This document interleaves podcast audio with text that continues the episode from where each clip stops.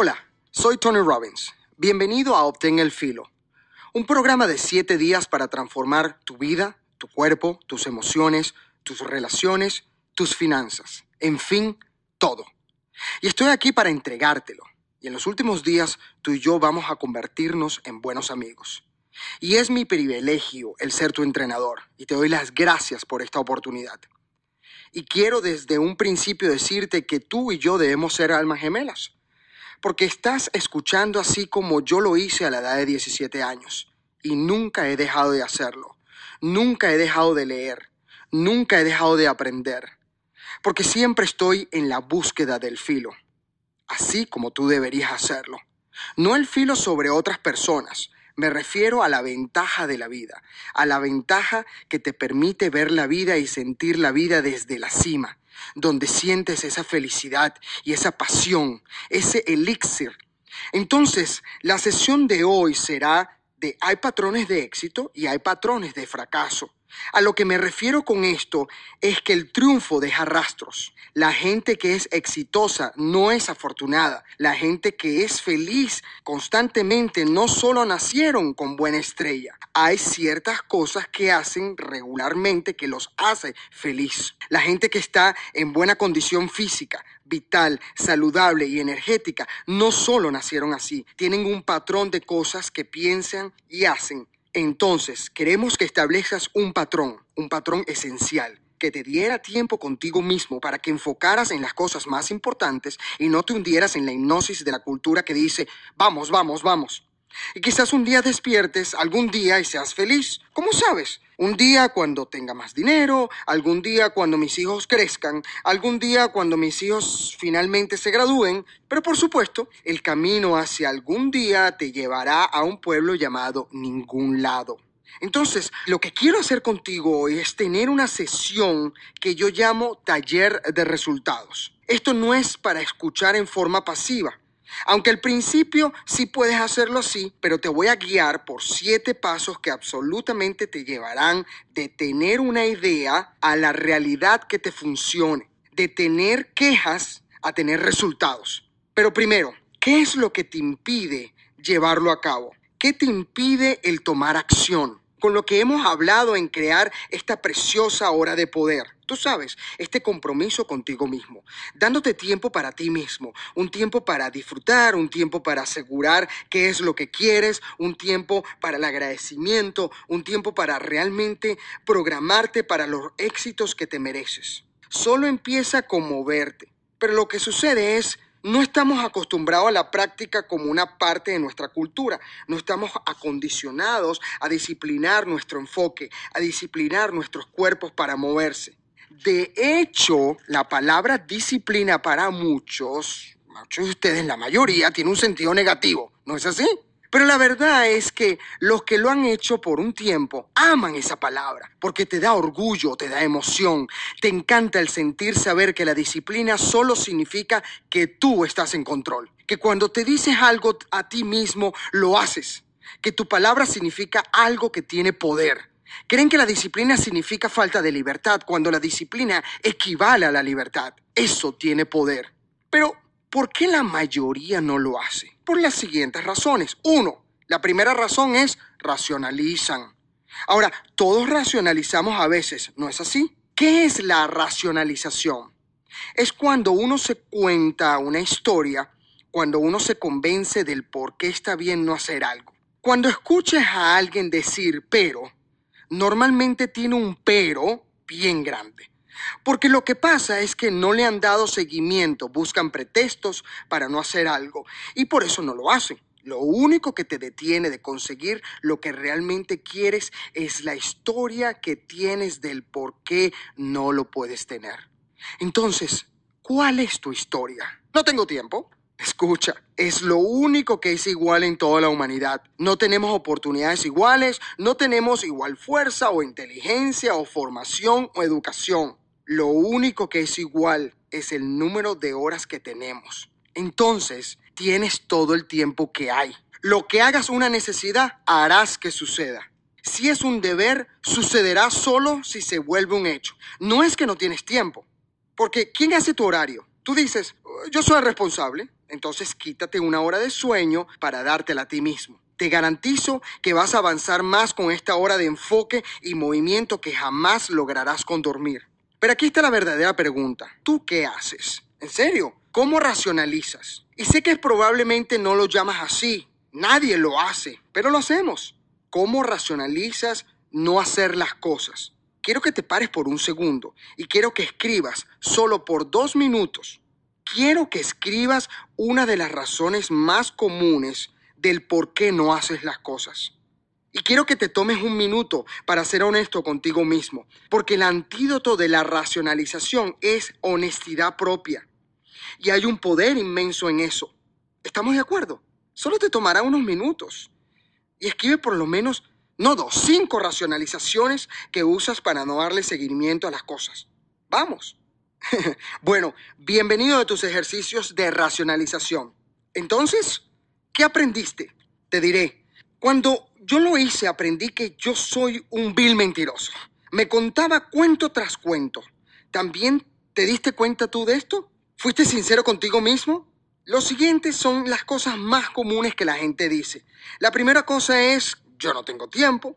Luego escucharás todo tipo de patrones del tiempo. La otra racionalización es, lo voy a hacer mañana. Por cierto, dicen que no tengo tiempo es el más común. Entonces, esta es una de las mayores racionalizaciones y se convierte entendiendo la fuerza del ahora. ¿Ya ves? Cuando comienzas a entender la fuerza del ahora, es increíble lo que ocurre. El ahora es lo que puedes hacer en un momento. El motivo por el cual la gente no empieza algo muchas veces porque sienten que tienen que racionalizar, porque piensan que van a ser proyectos que van a ser muy difíciles y dicen, ah, pues estoy muy cansado, esto va a tomar demasiado tiempo, o está demasiado lejos, y el patrón es demasiado algo. Es demasiado algo, es realmente que la persona se ha convencido en su mente de que lo que tiene que hacer es demasiado grande. Una de las cosas que tienes que hacer es entender el poder de la fragmentación, que simplemente significa, en vez de racionalizar, di, bueno, voy a hacer una cosa ahora. Déjame hacer solo una llamada sobre esto ahora. Déjame salir y solo caminar por 10 minutos. Porque antes yo decía, no tengo una hora. Entonces yo decía, bueno, pero tengo 10 minutos, ¿sabes? O, o, tengo 20. O digo, bueno, voy a hacer una llamada y resulta que cuando hago una y solo quiero levantarme de la silla, ya estoy haciendo la otra llamada y cuando me voy a levantar la silla ya estoy haciendo y te digo, bueno, ¿y por qué no hago tres llamadas? Y de pronto hago diez. También pasa del lado negativo. Dices, voy a descansar por un minuto. Oh, no, no, no, no, no, no, no, no. Porque una vez que tu trasero esté en esa silla, la verdad, cuando algo para, tiende a quedarse ahí. Así voy a ver un solo programa de televisión. No, no, no, no, no, no. Porque empiezas a ver un programa de televisión y seguirás viendo otro. El ímpetu es una forma poderosa de vencer la racionalización. Lo que necesitas hacer es sacarte el estrés del cuerpo. Y la única forma de hacerlo es salirte de tu zona de confort, cambiar tu enfoque, empujar tu zona de confort y verás qué bien te sientes. El estrés desaparecerá Así que la mayoría de la gente están evitando la cosa más importante que podría liberarlos también de los sentimientos que tienen. Y en el contexto de tu hora del poder, no hay disculpa. Despierta y muévete. Ponte la ropa y vete. Ponte los tenis y vete. Ni lo pienses. Acostúmbrate a salir de tu cama directamente a ponerte los zapatos y a tu ropa de ejercicio. Si haces eso, tendrás impulso. Entonces, Establecer sistemas es una gran manera, pero el primer paso es identificar lo cual ya estás haciendo bien. ¿Cuál es el cuento que te estás contando del por qué no puedes hacer esto? Mañana será mejor, no tengo tiempo, estoy muy cansado, es demasiado tarde, es demasiado lejos, no va a funcionar. Y si funciona, voy a ser más exitoso y entonces eh, voy a estar más cansado y no tendré tiempo. Olvida el cuento. La honestidad, aunque sea un poco incómoda, crea libertad. Entonces la verdadera libertad es cuando puedes decirte la verdad y puedes actuar rápidamente. Recuerdo cuando conocí al general Schwarzkopf por primera vez hace muchos años y ahora es un gran amigo. Y cuando primero lo conocí, yo estaba hablando de qué es lo que un líder debe hacer. Y él dijo, di la verdad, di la verdad a ti mismo, di la verdad a las tropas. Eso es lo que un líder debe hacer, lograr que la gente diga la verdad el uno al otro. Me dijo, ninguna organización, ya sea el ejército o un negocio o un individuo, nada se mejora si no se admite que algo anda mal.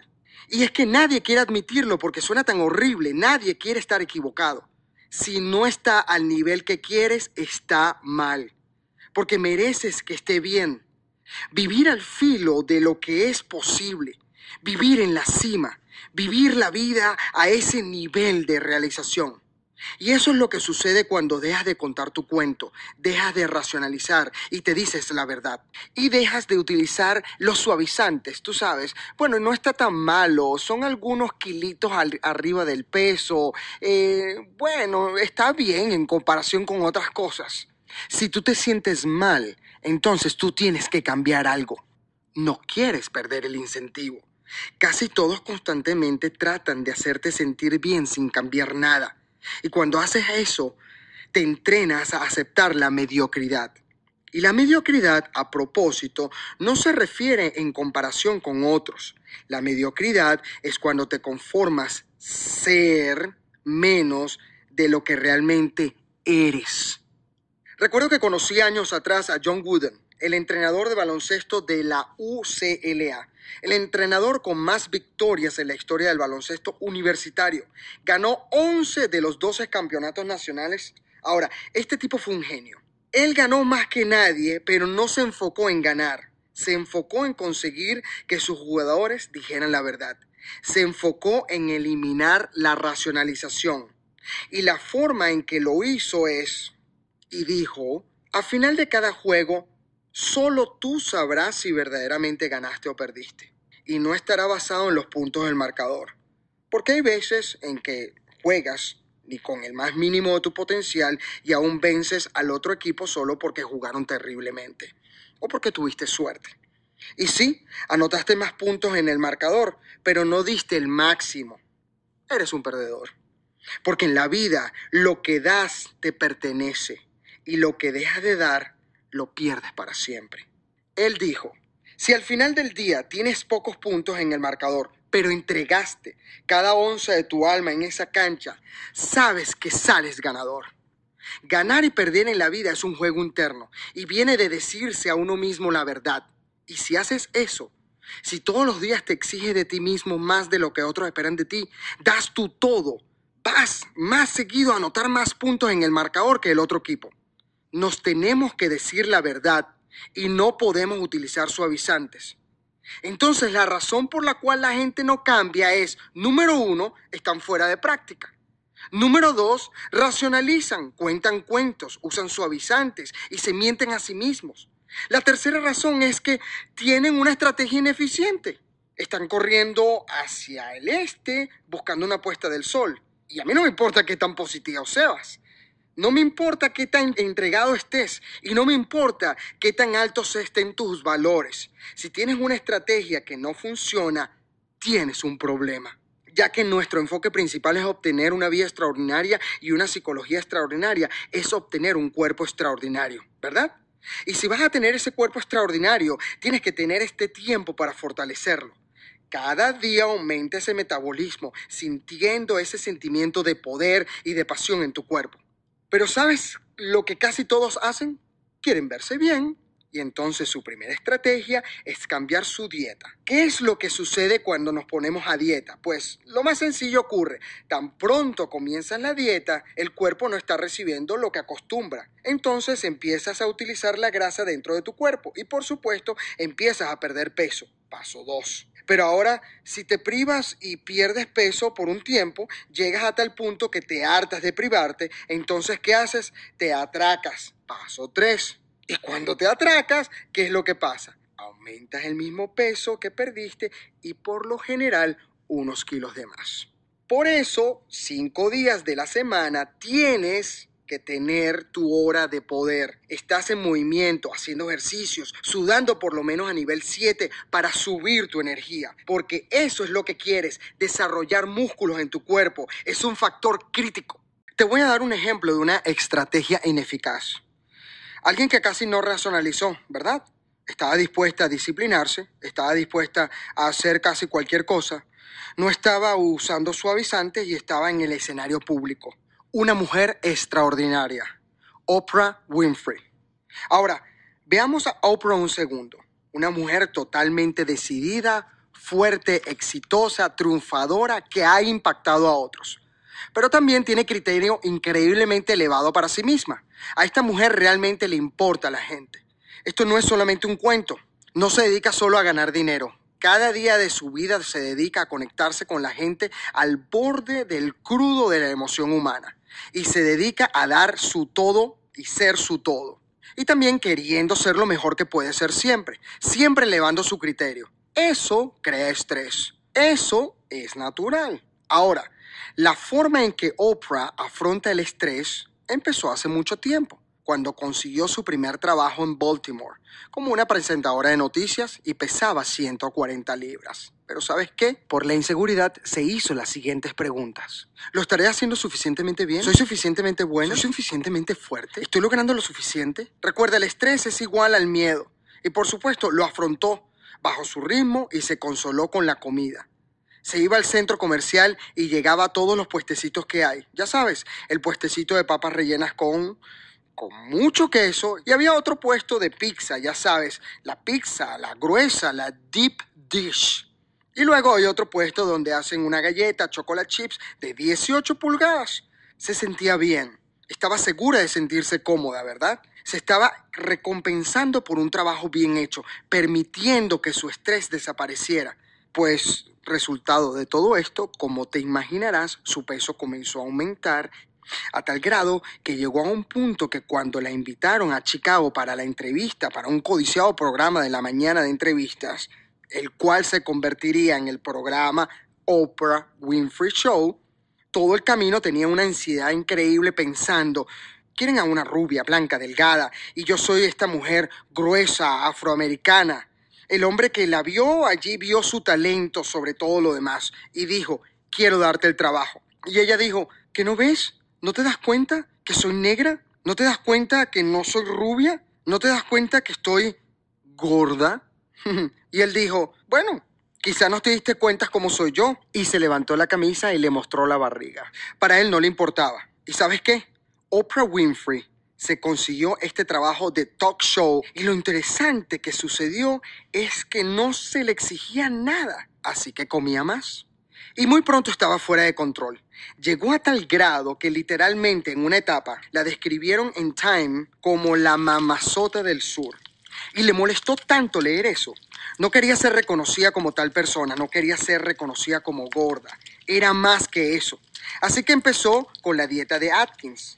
Efectivamente, ya sabes, la dieta donde comes toda la grasa que posiblemente puedes consumir. Claro, pierdes peso, tu cuerpo se da cuenta de cómo eliminar cada onza de agua en el sistema para intentar eliminar el ácido presente, una forma de vivir increíblemente nociva para la salud.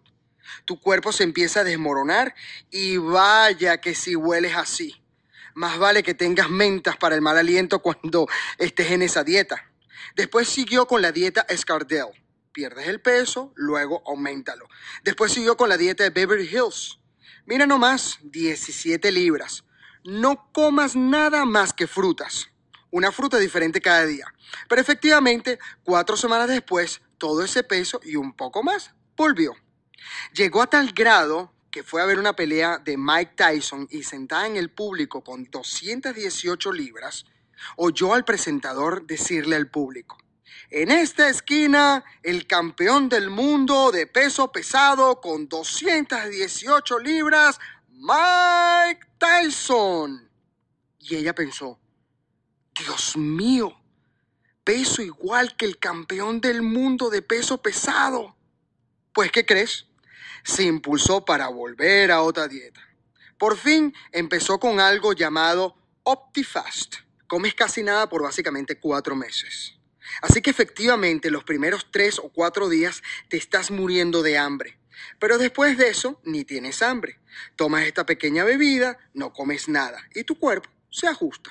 Y efectivamente durante un periodo de cuatro meses estaba obsesionada. Todo su enfoque era poder ponerse unos jeans de talla 10 que se ponía en Baltimore a sus 140 libras. Y efectivamente lo logró. A sus 141 libras le quedaron esos jeans y dejó de ayudar. Porque al cumplir las dos semanas del programa donde le mostró a todo el mundo que todo el peso que había perdido ya estaba engordando de nuevo.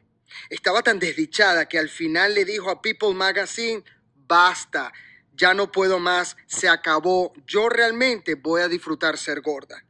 Así soy, así es mi vida, necesito realizarme y me van a tener que aceptar de esta manera. Se rajó. No supo más qué hacer. Se sentía que había hecho todo lo posible. Por supuesto, no había hecho todo lo posible. Se encontró un día sentada esperando que anunciaran el premio Emmy para el mejor programa de entrevistas de día. Y está deseando como loca, rezándole a Dios, que ganara Phil Donahue. Porque no quería pararse y encontrársela ante el público con un vestido pintado con su trasero enorme donde todo el mundo se la quedara viendo. Por supuesto, sí ganó. Cuando por fin conoció a un gran entrenador llamado Bob Green, escribió un libro llamado Making the Connection, haciendo la conexión. Ella y Green lo escribieron juntos. ¿Y de qué se trata? Es muy sencillo. Él le dijo, tienes que hacer ejercicio por lo menos cinco días a la semana. Y para Oprah fueron siete. Y también lo tienes que hacer a primera hora de la mañana. Y tienes que asegurar de que lo hagas en una escala del 0 al 10, donde tu nivel de intensidad y esfuerzo esté mínimo al 7 y por 45 minutos mínimo cada día. Y ahora Oprah ha logrado mantenerse cerca de su primordial en esa forma consistente. Ha logrado el ritual de hacer ejercicio cinco veces a la semana o más. Porque no solo esta dieta, está moviendo su cuerpo. Su metabolismo es fuerte ha tomado el área de su vida que era una herida y lo ha puesto a un lado.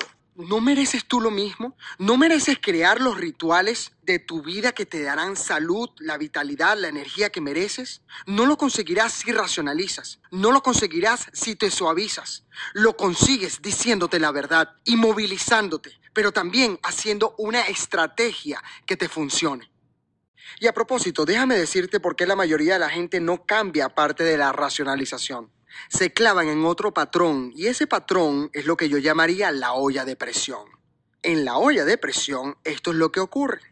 La gente no cambia, no cambia, no cambia y así que las cosas se ponen peor, peor, peor y peor hasta que empeoran tanto que tienes que cambiar.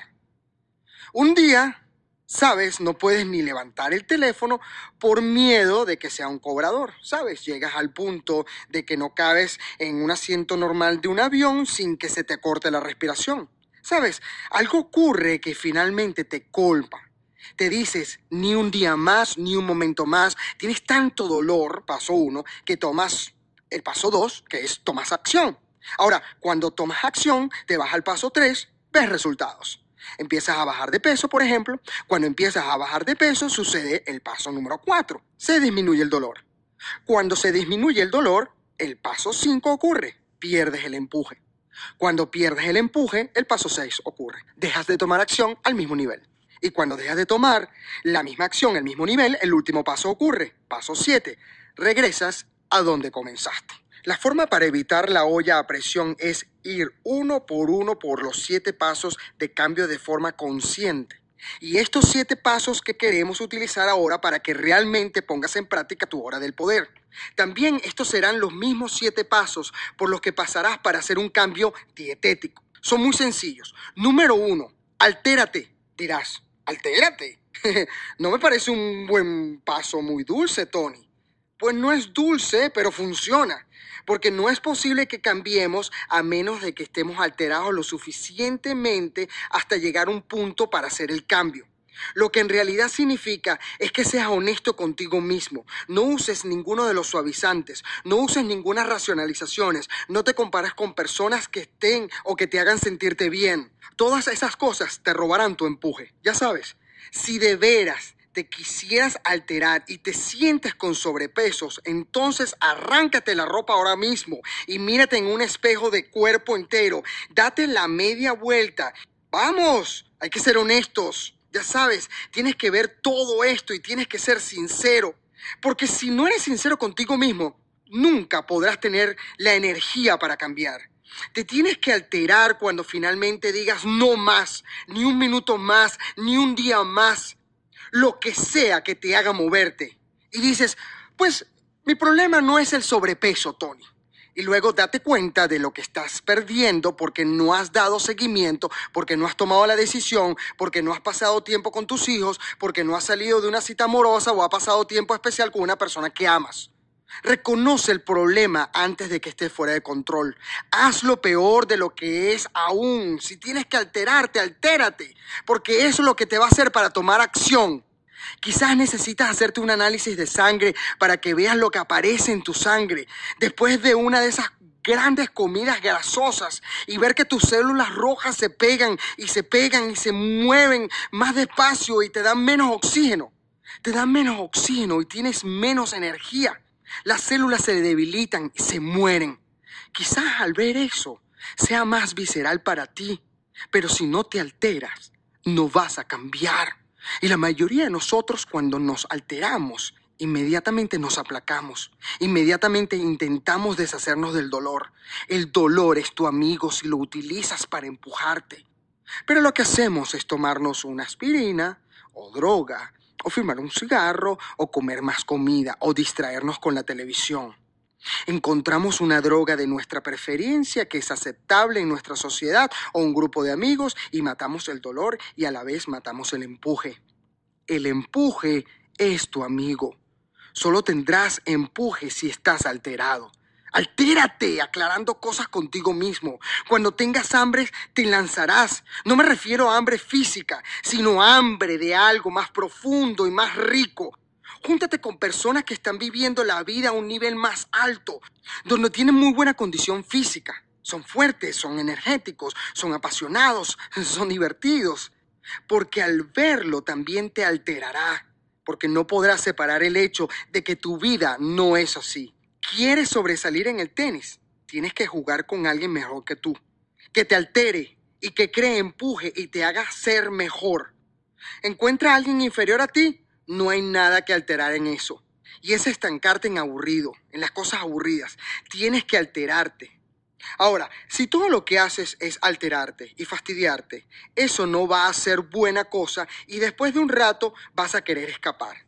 Eso entonces tienes que cambiarlo. El sentirte alterado a empujar y la forma de hacerlo es mientras estés alterado, paso dos, toma una decisión real. Voy a correr 22 millas. Toman una decisión. Pero eso no es lo que quieren. No quieren correr 22 millas. Ese es el plan de ataque. ¿Ya ves? Toda la gente exitosa tiene un plan que yo llamo RPM. Esto es lo que enseñamos en el mejor tiempo de tu vida o the time of your life. Un plan RPM significa un plan que tiene tres respuestas a tres preguntas. Número uno, saben el resultado que quieren. Eso es lo que significa la R, resultado. Saben lo que quieren, el resultado, el resultado específico al que estás comprometido. Número dos, conocen su propósito, que indica el por qué lo quieren. Si quieres algo, oh, bueno, yo quiero un millón de dólares, quiero, ya sabes, el 12% de grasa en el cuerpo, quiero, tú sabes, esta gran relación. ¡Qué bien! Pero eso es un deber. Lo que hace un tener es cuando tienes suficientes razones y la M que necesita es un plan masivo de acción. Y el plan masivo significa tener muchas formas de lograr para hacer el trabajo. Porque si dices que vas a correr 20 millas y solo corres 3, pues tu propósito y tu resultado no era correr. El resultado era perder 20 libras, era ser más energético, era aumentar tu energía. Así que te estás enfocando en algo que no puedes hacer en vez de decir, puedo perder peso aún porque debo. Aquí está el porqué. Y aquí está mi plan. Bueno, voy a nadar.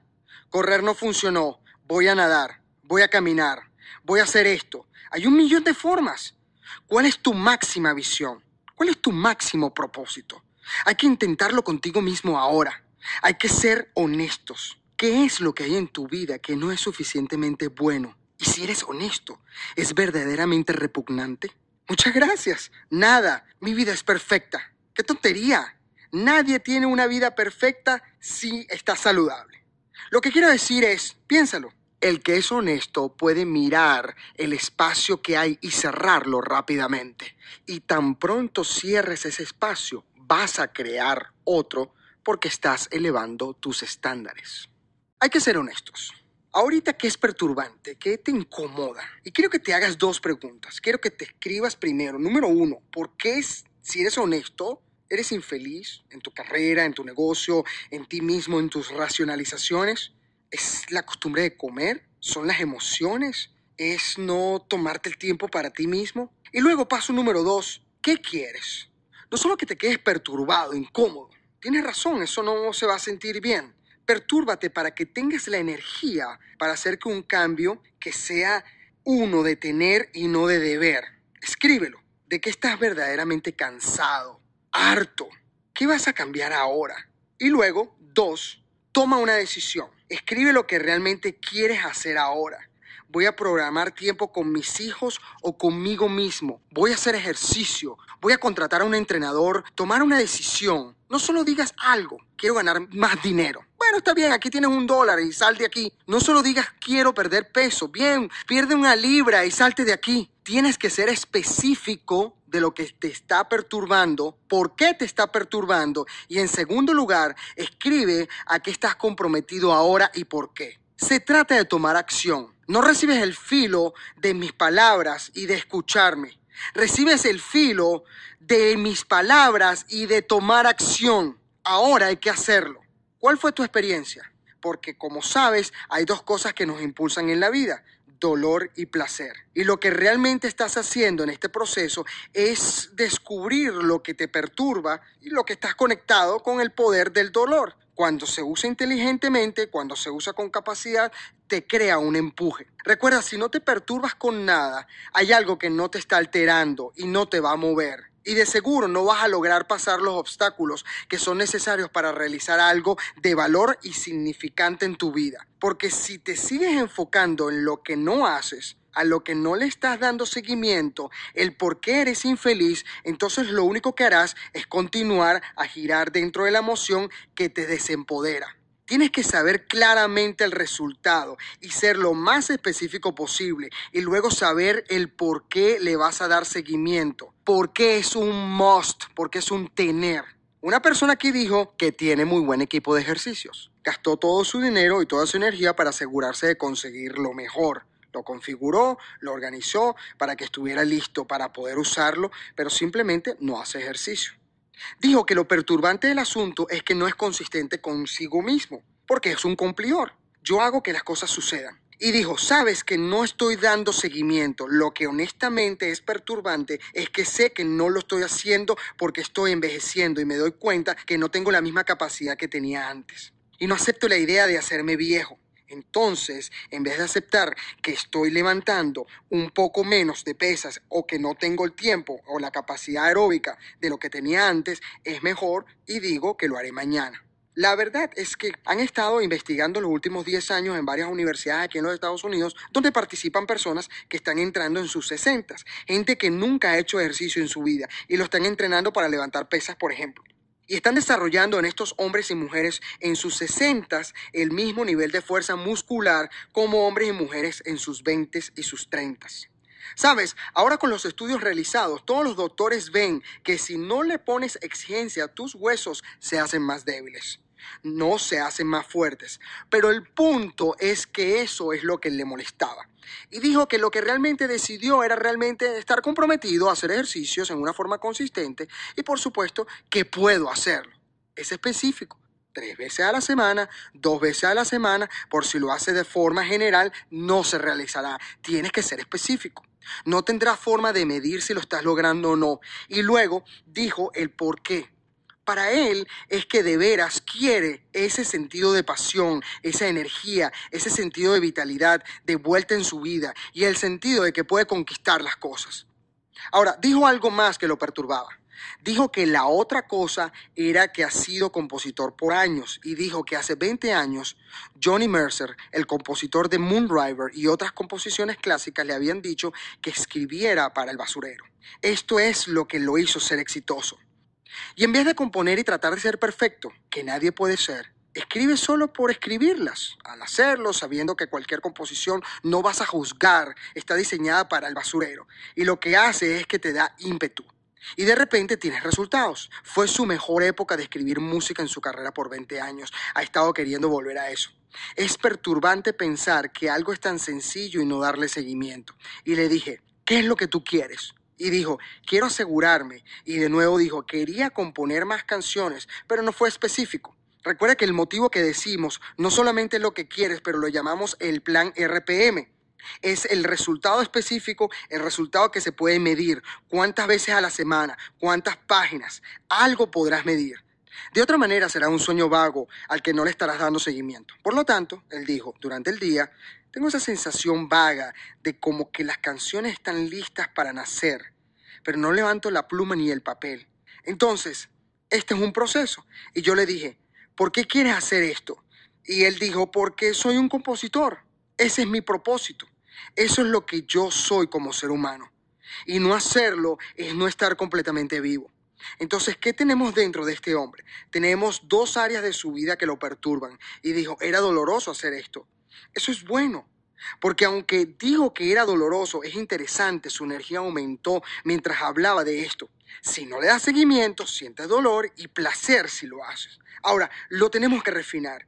Tiene una R y tiene una P en su plan RPM. ¿Sabes cuáles son los resultados? ¿Sabes por qué le dará impulso? Ahora necesitas un mapa, necesitas el plan, el plan de acción masiva. ¿Cuáles son las cosas pequeñas y grandes que puedes hacer inmediatamente para obtener resultados? Porque ese es el tercer paso que vamos a tomar en estos siete pasos para conseguir, para crear cambios duraderos vas a tener que perturbarte con lo que estás haciendo. Vas a tener que tomar una decisión de lo que realmente quieres específicamente y por qué lo quieres. Entonces, cuando decías el por qué, conseguirás darle seguimiento. Y luego, el tercer paso, tienes que tener un plan real y eso es lo que es un plan RPM, un resultado muy específico, un propósito muy específico que te mueve antes de que hagas tu mapa, hay que ver otros ejemplos. Otra persona aquí en el estudio es un caballero que es el dueño del estudio y es un hombre muy exitoso. Dijo que está tan ocupado todo el tiempo porque mi negocio, el dinero y el tiempo están conectados. O mucho tiempo y nada de dinero, o mucho dinero y nada de tiempo. Y creo que mucha gente puede identificarse con esto. Y vino con una solución para crear nuevos productos mientras dormía. Tiene cuatro productos que están terminados al 95%. Dijo que sería tan fácil solo hacerlos y ponerlos en internet, pero no lo ha hecho y eso lo perturba. Le dije, ¿qué realmente te perturba de no tener el tiempo? Porque quiere un nivel más profundo de dolor, algo que lo mueva. Y él dijo que sus hijos están creciendo y que está tan ocupado que no está ahí para disfrutarlos. Dice, ¿por qué me estás haciendo sentir este tipo de dolor? ¿Qué estás tratando de hacer? Deprimirme o algo. No, queremos llegar a lo real. Estamos tan ocupados en cubriendo las cosas que nos hacen infelices o llenándolas con comida o alcohol o la televisión o más trabajo que nunca llegamos a lo que nos importa. La única forma en que consigas verdaderos cambios es llegar a lo que realmente te importa personalmente y está bien si te duele. ¿Eso tiene sentido? Espero que sí para ti, porque esa es la honestidad propia que lo hace que todos cambios sea posible. ¿Qué es lo que quieres? Dijo, quiero completar estos cuatro productos. Dije, ok, genial. Ahora, ¿para cuándo, verdad? Porque tiene que ser un tiempo y un resultado específico. Y lo genial de lo que dio es que dio razones que son dolorosas y placenteras. Oye, todos somos criaturas que necesitamos evitar el dolor y deseamos el placer. Usarlos es ser inteligente. Corriendo y pretendiendo que no hay nada malo o que estás totalmente realizado y feliz cuando no lo estás, se llama mentirse a sí mismo. Y tú no quieres eso. Se verá bien por un rato, por encima, pero no te realizará. ¿Tiene sentido? He dicho esto varias veces, ¿no es así? Pero es porque quiero que lo tengas y quiero que lo pienses. No quiero que solo me oigas despotricar. quiero que lo tengas. Y si tiene sentido para ti, está bien. Y si no, tíralo. Pero creo que si lo ves desde tu propia experiencia de vida, verás que esto es cierto. Vamos al paso número 3. El paso número 3 es que debes crear un plan verdadero. Ahora, ya empezamos con eso, porque un plan RPM, por cierto, le llamamos RPM porque significa método rápido de planear. Esto es lo que enseño en el mejor tiempo de tu vida o the time of your life. Lo enseñamos en compañías y lo enseñamos a la gente para producir un plan rápido que la gente realmente le dé seguimiento. Y la única forma en que le vas a dar seguimiento es si tienes claridad absoluta de lo que buscas, porque en el camino hay muchas acciones que vas a hacer que no van a funcionar. Si piensas que la acción es la meta, como dijimos anteriormente, si crees que el correr 20 millas es la meta en vez de perder 20 libras, entonces sí es algo que interfiere con el poder de correr. Entonces no puedes lograr la meta. Necesitas estar seguro de que sabes lo que buscas. Las razones vienen primero y las respuestas vienen después. Si tienes un porqué suficientemente inmenso para hacer algo, razones suficientemente inmensas, puedes calcular cómo hacerlo. Quizás ser más específico, para cuándo. Y quizás quieres escribir otras razones, pero entonces quiero que hagas el paso 3. Quiero que dibujes un mapa. Quiero que sea muy sencillo y específico. Solo escribe cualquier cosa primero que pudieras hacer para lograr esa meta. En vez de tratar de ser perfecto, solo comparte ideas. Cuando termines con ese mapa, vas a marcar las cosas que crees que son deberes, pero quiero que marques los dos, tres, cuatro, cinco de ellos que debes hacer y puedes hacer, que están bajo tu control, que absolutamente te daría el resultado que busca, para que tengas ese sentido de seguridad de que esto va a suceder. Así que quiero que lo hagas ahorita mismo. Puedes refinar tu resultado, fijar fecha, añadir unas razones para tener un propósito bueno y fuerte. Y luego haz la M en RPM, el plan masivo, el plan de acción masivo. ¿Qué acciones específicas vas a tomar inmediatamente para lograrlo? Porque una de las creencias que tengo es que nunca, nunca dejes de perder el enfoque de establecer una meta sin hacer algo para lograrlo. Así es como consigues el ímpetu. Y realmente no haces algo inmediatamente, perderás el enfoque. Te distraerás por otros compromisos de trabajo o alguien más te exigirá algo o algo en casa te atrapará. Te atrapas en la rutina diaria. Así es que nunca dejes un lugar sin establecer una meta, sin antes hacer algo para lograrlo. Haz algo específico que te lleve hacia esto inmediatamente. Entonces, quizás si de nuevo tienes sobrepeso, utilizando este mismo ejemplo, quizás lo que quieras hacer es entrar a la cocina, arrancas todo lo que está en ella, todo lo que está en la nevera, que sabes que no tiene que estar ahí, que no es bueno para ti, te lo llevas en tus brazos, tú sabes, delicadamente, y te diriges al baño y levantas la tapa de la poseta y tiras todo por la poseta y sueltas el agua para siempre. Y quizás pones la música de, de Somos los los campeones del mundo, we are the world, o sea, cualquier cosa, no sé lo que harías. Haz algo loco, actúa, eh, haz algo que te comprometa, escribe un plan de acción masivo, hazlo muy específico, cosas que vas a hacer. Quizás en vez de decir, pues investigaré en el Internet, voy a hacer una hora de averiguación en el Internet y voy a comparar estas tres empresas para decidir en cuál voy a invertir. Voy a hacer ejercicio por 25 minutos, cinco veces a la semana. Sé lo más específico posible. No sé cuál es la cosa específica para ti, pero hazlo. Y si lo consigues, no es solo escribirlo, sino hacerlo, que te comprometa, para que tengas esa fuerza, ese ímpetu. Todos a tu alrededor, incluyéndote a ti, sabrán que estás hablando en serio. Cuando decimos que vamos a hacer algo y luego no hacemos nada, esto le dice a tu cerebro que no estás en serio. Escribe tu plan de acción masivo y puedes poner lo que se te ocurra. Después los puedes arreglar. ¿Ya completaste tu mapa? De hecho, tienes un plan RPM. Y a propósito, ¿qué significa RPM aparte de método rápido de planeación? Pues es un enfoque, resultados, propósitos impulsados, plan masivo de acción. Que así es como consigues resultados en la vida. No lo consigues pensándolo o hablándolo o racionalizándolo. Lo consigues al enfocarte increíblemente en el resultado. Entras en el impulso de tu propósito y creas un mapa. Un plan de acción masivo que te llevará a conseguir el resultado. Por cierto, ese RPM es como el de un auto.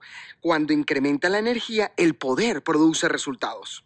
Así que te daré un par de ejemplos. Una de las personas que vino más temprano y dijo que querían componer estas canciones, pero no lo han hecho en 20 años, decidieron que van a asegurar que estén trabajando en canciones cada semana.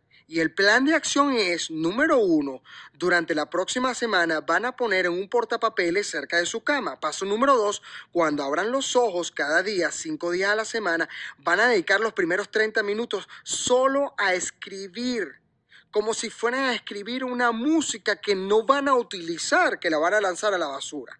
Parece ser casi como parte de su hora de poder, porque están empezando en la primera media hora para ellos, su gran pasión. ¿Cómo crees que afectará positivamente el resto del día? No importa qué más haga. Y lo próximo que va a hacer es que los fines de semana va a separar una hora para revisar todas esas notas y corregirlas. Y en efecto ponerlas en algo real. Ahora, si lo hace cada semana, las posibilidades de que sus composiciones sean explosivas son absolutamente reales ya no solamente se está visualizando, ha sido planeado, se está empezando a planear que lo hace posible. No es posible cuando solo se está hablando y ahora lo está programando para que sea real. Eso le dará los resultados que quiere. Y por cierto, tiene lo mismo para su programa de ejercicio. Tiene el resultado de lo que quiere hacer. Va a hacer ejercicio tres veces a la semana aeróbicamente, dos veces a la semana anaeróbicamente, comenzando hoy como su primer punto de acción y tiene tiempo durante el día. Y se dio un toque de factor de flexibilidad entre uno y tres, porque sabe que su horario cambia. Se está exponiendo a vencer. Otra persona presente, el dueño del estudio, dijo que en efecto decidió que su resultado es que se comprometió a terminar su primer producto en el Internet para el primero de marzo. Pero ¿qué es lo grande de esto? Es muy específico y tiene una fecha límite. Así que le dije, ¿cómo lo vas a hacer? Y dijo, muy sencillo. Tengo 50 respuestas de correo electrónico que debí haber enviado hace mucho tiempo de gente que ya quiere este tipo de producto y las voy a enviar esta semana. Número dos, voy a enviar 100 correos nuevos a posibles clientes. Número tres, voy a poner piezas publicitarias con por lo menos dos diferentes publicaciones. Y luego, el 5 de marzo, tendrá un segundo producto en el Internet. ¿Ves? Es muy difícil aun cuando te motivas. Y ya sabes las razones. Sabes exactamente qué hacer no lo harás porque te ocuparás con algo. Es por eso que tener este proceso de planeación de RPM, este método rápido de planeación, es de tanto valor. Serás muy específico, tendrás grandes propósitos y surgirán grandes planes. Otra persona presente describió el hecho de que era infeliz lo que la perturbaba. Perdió peso, como 15 libras, hace un año y lo recuperó todo. Y entonces esta persona dijo, ahora el resultado está muy claro, voy a producir ese resultado, voy a perder esas 15 libras porque lo merezco. Merezco la energía, la sensación, lo sensual. Describieron todo lo que les perturbaba para conseguir la energía. Esta persona dijo que se dio cuenta que lo que le faltaba en el pasado, cuando perdió peso, era que no tenía un compañero para hacer ejercicios, alguien con quien compartir esta experiencia.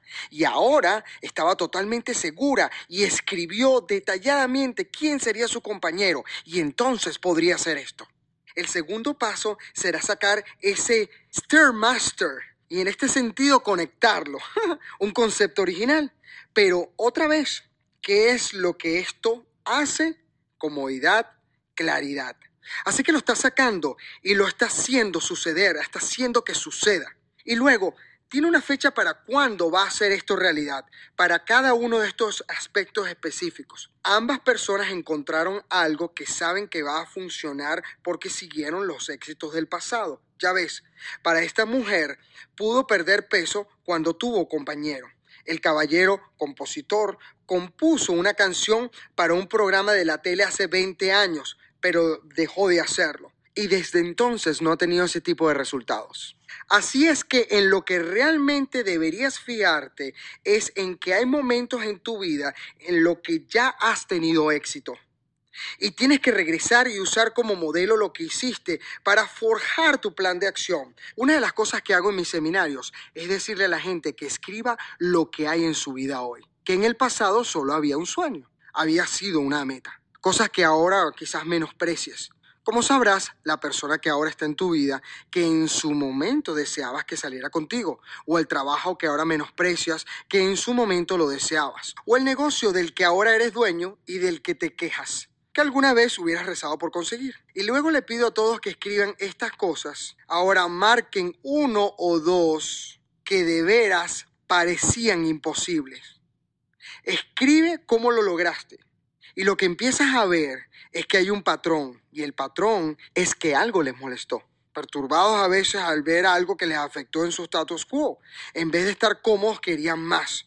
Lo que pasa es que te perturbas. Sabes específicamente lo que quieres, tienes las suficientes razones para dar el seguimiento, tienes un plan de acción, lo podrás hacer constantemente o inconstantemente, psicológicamente lo logras con una acción masiva, tienes resultados. Pero luego olvidamos cómo hicimos esto. Es que es natural que encontremos un espacio entre donde estamos y queremos estar, porque queremos más. Así que créate un mapa para que puedas saber dónde estás y dónde quieres llegar, búscate un mentor o un coach, aquí nosotros tenemos mentores, y consíguete los productos de Living Health que nosotros ofrecemos.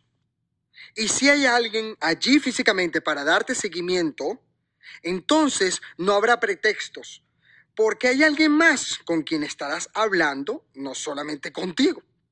Es tan fácil convencerte a ti mismo. Uno de mis eh, clientes me paga más de un millón de dólares al año y yo los entreno. Y después de cinco años o seis años de trabajar con él, en un momento le dije, ¿sabes qué? Sé lo que vas a hacer, cuándo lo vas a hacer. Eres tan predecible ahora. Y tú también lo sabes. No creo que me necesitas más. Y él dijo, ¿estás loco? Que no entiendes que solo con saber que me vas a llamar me hace darle seguimiento a estas cosas de las que hablé. Así es que si no contratas a un entrenador profesional para que tu plan funcione, consíguete un amigo, saca de provecho, asegúrate de que alguien más conozca tu plan, pero de veras quiero que tengas los resultados, porque adivina qué sucede cuando hagas tu plan. Los rivales aparecen, ¿ah? Si lees cualquier buen cuento, la vida no es cualquier película buena. En cuanto el protagonista principal tiene el deseo y se emociona y saca un plan enorme, de seguro los rivales vienen a oponerlo. Eso es lo que crea un drama en la vida, eso es lo que crea el drama en la vida. Y hay tres rivales. Número uno son los rivales externos. Y por ejemplo, cuando quieres hacer tu hora de poder en la mañana y decides, en el minuto que tratas de hacer esto, los rivales aparecen. El teléfono empieza a sonar a primera hora de la mañana. Hay otros proyectos, todas estas otras exigencias eh, que otros quieren tu tiempo, y tu atención en vez de dártelo a ti mismo. Cuando haces un plan, lo mismo sucede. Todo tipo de resistencias van a aparecer. Y no es de los rivales externos, serán los rivales íntimos, la gente cercana a ti, que te ama profundamente, que no entiende que tienes que tener el tiempo para ti mismo, tus hijos que quieren esto y quieren eso. Lo mismo para tu pareja, ¿sabes? La gente a tu alrededor, tus amigos que no comprenden por qué no puedes hablar con ellos ahorita mismo. Llévate a esos amigos a correr contigo, a caminar contigo, consíguelos, a hacer esa hora de poder. Pero también hay el rival interno, que están en conflicto diciendo, ¿de veras quiero hacer esto? Tienes que mantener tus rivales a raya. Y la única forma de hacerlo es descubrir cuáles son las creencias. ¿Cuáles son las creencias que te causan conflicto? ¿Cuáles son las creencias que te están deteniendo? ¿Ves? Cuando estás molesto por algo, es por las creencias que tienes. Las creencias controlan el comportamiento. Hagas lo que hagas, lo haces por tus creencias y quizás no sepas cuáles son esas creencias. Así que vamos a descubrir esas creencias que te podrán estar deteniendo y las creencias que te impulsarán. Ha sido extraordinario. Algo que la mayoría de la gente ha experimentado durante un seminario. Lo has hecho tú en tu taller de limitar tu tiempo hoy. Así es que si quieres parar ahorita, solo por hoy, y empezar mañana con las creencias, te has invitado a hacerlo. Pero hay que recordarte, lo siguiente es lo que has hecho hoy. Tienes que perturbarte. No puedes aceptar las cosas. No puedes decir está bien. Tienes que decir nunca jamás se acabó. Ni un solo minuto más, ni otro día más. Esto está cambiando. Paso dos. Tienes que tomar una decisión de lo que sí quieres. Y en tercer lugar, tienes que hacer ese plan masivo de acción. ¿No te emocionas? No cambiamos las cosas con poquita acción aquí o allá o intentando algo. Lo hacemos solo, echándole ganas a algo y tomando acción masiva ahora. Ok, bienvenido de nuevo. ¿Seguiste? Estamos en el mismo día. Si estás, felicidades. Si te tomaste el día, felicidades para ti. Lo que sea bueno para ti es lo que yo quiero. Estamos alineados para triunfar. Ahora, sigamos al cuarto paso. Pero primero, un rápido recordatorio por si acaso te tomaste el día. Esto es lo que has aprendido hasta ahora. Siete pasos para crear un cambio consciente. Paso uno, altérate, disgústate, enójate, hasta el punto de no soportar cómo han estado las cosas y decide lo que no vas a soportar más. Hay poder en eso. Sabes, los judíos, después de haber vivido el horror del holocausto, finalmente a, raíz de eso surgió la frase que cada persona dentro de esa cultura está muy consciente y es nunca jamás. Nunca jamás dejaremos que nuestros hijos, nuestras hijas, nuestros esposos, nuestros padres, nuestras esposas, nuestras madres sean arrancados en esa forma. Nunca jamás se repetirá este horror. Y no será para los judíos, y no lo será. Nadie que tenga memoria o haya compartido una memoria jamás permitirá que esto ocurra. Los humanos tenemos un poder enorme para cambiar cualquier cosa en su vida cuando se perturban suficientemente, cuando llegan hasta un punto límite. Llegar hasta ese poder es muy importante. Pero igual de importante es el paso número dos. Tienes que saber qué vas a hacer después. No solo puedes alejarte del problema, tienes que acercarte hacia algo que quieres. ¿Ves? Estás perturbado. Es como tener combustible explosivo. Es como el fuego. Tienes suficiente combustible ahí y puedes utilizar para impulsar una nave espacial hacia el espacio, hacia las estrellas, hacia tus sueños. Y de esto es lo que realmente se trata. Así que es que necesitas saber precisamente lo que buscas. Y finalmente, paso número tres, encontraste el plan masivo de acción. Sigamos al paso cuatro que es más o menos lo que compartir contigo. Y eso es que tienes que cambiar tus creencias limitantes. Primeramente, ¿qué es una creencia? Pensamos en una creencia como una cosa, cuando una creencia en realidad es un sentimiento, una emoción. Lo que una creencia es un sentimiento de certeza absoluta de lo que algo significa. Si crees sin duda alguna que si te invito a caminar sobre carbones al rojo vivo te vas a quemar, no hay forma de que lo vas a hacer. Pero si estás familiarizado con los fines de semana de mi Unleash the Power Within, cada año personas entre 7 y 87 años han cruzado este fuego.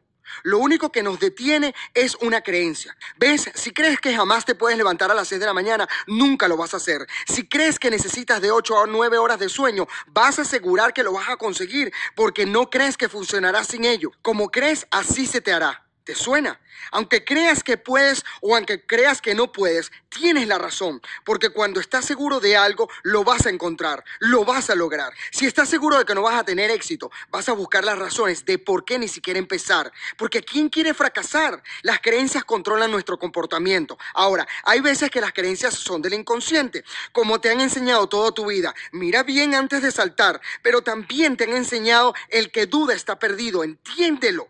Muy seguido tenemos creencias que se contradicen, pero te puedo decir esto, que lo estés sintiendo y que lo estés haciendo normalmente está basado en una creencia. Quizás no estés consciente de ello. Si te estás comenzando a sentir muy enojado o muy frustrado o muy triste, te haré una pregunta para que te hagas a ti mismo. Y muy probablemente hablaré sobre esto un par de veces. Y esta pregunta simplemente es, ¿qué tendría que sentir para sentirme así? ¿Qué tendría que creer para sentirme así? ¿Ves? Para yo estar enojado de esto, tengo que creer que esta persona tiene el control sobre mí y no puedo hacer nada. Pues te empiezas a dar cuenta de lo que tendrías que creer para sentirte de cierto modo. Empiezas a decir, espérate un momento, puedo hacer algo, esto no es cierto. Y rompe la hipnosis de la creencia que posees. Le quita la certeza de que tú estás afectado por estas cosas y te da la oportunidad de tomar el control. ¿Está claro? Pero cuando nos decimos algo una y otra vez y otra vez con suficiente intensidad emocional, comenzamos a creer se convierte en un sortilegio. La mayoría de nuestras creencias que oímos o vimos, sentimos muchas emociones y luego nos repetimos una y otra vez inconsciente y conscientemente hasta sentirnos seguros. Y la certeza es de tan gran valor que cuando estás seguro de lo que puedes lograr, lo puedes hacer, lo puedes cambiar, lo puedes realizar, a quién puedes amar, con quién puedes conectarte, lo que puedes crear. Pero cuando tienes certeza de tus limitaciones, tienes un reto verdadero. ¿Y sabes qué? La mayoría sabe más de de sus limitaciones que de sus ventajas. Tengo un gran amigo, se llama John McCormack. Fue el empresario del año de Inc. Magazine hace muchos años y una de las cosas que le sucedió es que al principio de su carrera tuvo mucho éxito, pero desarrolló unas creencias que casi lo destrozaba.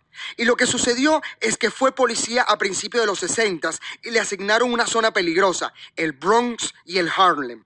Y un día se vio en la situación donde lo llamaron sobre un robo y él atendió esa llamada. En el camino pasó a otros dos policías que estaban como paseando y se vio solo con una pistola y rodeado de cuatro hombres con escopetas. Ahora, se asustó, pero tomó el control. Actuó con total certeza que es algo bueno de hacer cuando alguien te apunta con un arma. Dijo, mira, están totalmente acorralados. Bajen las armas. Si me disparan, los vas a encerrar para siempre. Y aparte, ¿cuánto dinero se robaron? Y lo preguntó con tanta certeza que uno de ellos dijo, 27 dólares. Dijo, ¿Quieres morir por 27 dólares? Baja tu arma. Y por supuesto, todos la bajaron. La certeza puede ser una gran ventaja. A veces tienes que creer cuando no hay razón para creer. Eso, entre tanto, se llama fe. Y todos tenemos fe. Creer es algo que puedes aprender a tener. La fe es algo que se nace. Porque no podrás entonces andar en la calle sobre la raya amarilla separándote de otros conductores a menos que tengas fe. Si no, te tienes que quedar en tu casa. Entonces, ¿cómo podrías conducir con tanta incertidumbre? Solo tienes fe de que va a ser así. Déjame seguir hablándote sobre la historia de John. Entonces, después de eso, John reflexionó de su vida y dijo, ¿sabes? ¿De veras quiero arriesgar mi vida para rescatarle 27 dólares a otro? Se aproximaba la Navidad y estaba algo frustrado, así que decidió hacer un cambio. ¿Por qué? Se perturbó. ¿Lo recuerdas? Dijo, esto es perturbante. Estoy arriesgando mi vida por 27 dólares. No, y a ninguno de los otros policías le importó no acelerar y ayudarme. Segundo, decidió que quería algo más en su vida. Y era Navidad y dijo, me voy a reunir con mi hermano y venderemos unos árboles de Navidad por si tengo otra opción para hacer dinero en mi vida. Porque esto no es lo que me gusta. Tuvo claridad de lo que no estaba realizado. Por años se engañó diciéndose, vaya, esto no está mal. Y se dio cuenta no más. Entonces, ¿qué es lo que quiere? Quiero un trabajo nuevo y una nueva oportunidad. No sé qué hacer, así que lo llevé hacia un plan de acción masiva. Se reunió con su hermano y juntaron su dinero. Estaba ganando aproximadamente 80 dólares la semana en ese entonces. Juntaron entre los dos 300, que era todo lo que tenían, y un cargamento de árboles para empezar rentaron un lote pequeño y se toparon con el siguiente problema. Descubrieron que nadie en Nueva York compra árboles durante el día. Normalmente lo hacen de noche y no tenían electricidad ni luces. Su hermano dijo, olvídalo, estamos en este lote. No van a comprar de noche sin electricidad, no hay luz, no pueden ver los árboles, tenemos que irnos a casa. ¿Cómo se llama eso? Fe. Afortunadamente, John estaba lo suficientemente perturbado y tenía un deseo bastante fuerte que se le ocurrió otro plan. Dijo, creo que hay otra forma de hacer esto. Mira, solo necesitamos una extensión bastante larga. Y su hermano dijo, ¿qué qué? Dijo, mira, hay muchas casas por aquí. Alguien nos tiene que ayudar. Creo que alguien nos va a ayudar. ¿Y sabes qué? John estaba seguro y lo consiguieron. Y durante esa época la mitad de las ganancias de John sumaban 3 mil dólares en un periodo de tres semanas y media. Compara eso con 80 dólares a la semana. Estaba feliz, pero no paró allí. Empezó a creer, ¿sabes qué? Hay forma de hacer más dinero cuando duermo de lo que ganaba cuando estaba trabajando. Entonces invirtió los 3 mil dólares en la bolsa de valores durante los 60, otro mercado alcista si lo recuerdas, e hizo 100 mil dólares en menos de un año en inversiones. Después de allí se fue a trabajar a la bolsa y en menos de un año convirtió sus 100 mil dólares en millón y medio. Estaba en las nubes. Compró algunas limusinas, una para él y otra para todos sus amigos extra. Es asombroso saber que al tener tanto dinero, cuántos amigos más tienes de repente en tu vida. Y hasta su novia, que después fue su esposa, lo cortó y le dijo, ¿sabes qué? Cuando aterrices, llámame. A veces las creencias de la gente te cambian. Empiezan a pensar con certeza que no se pueden equivocar. Y vaya que ese es un problema. ¿No es así? Al final de cuentas, solo le tomó tres meses más para perder todo.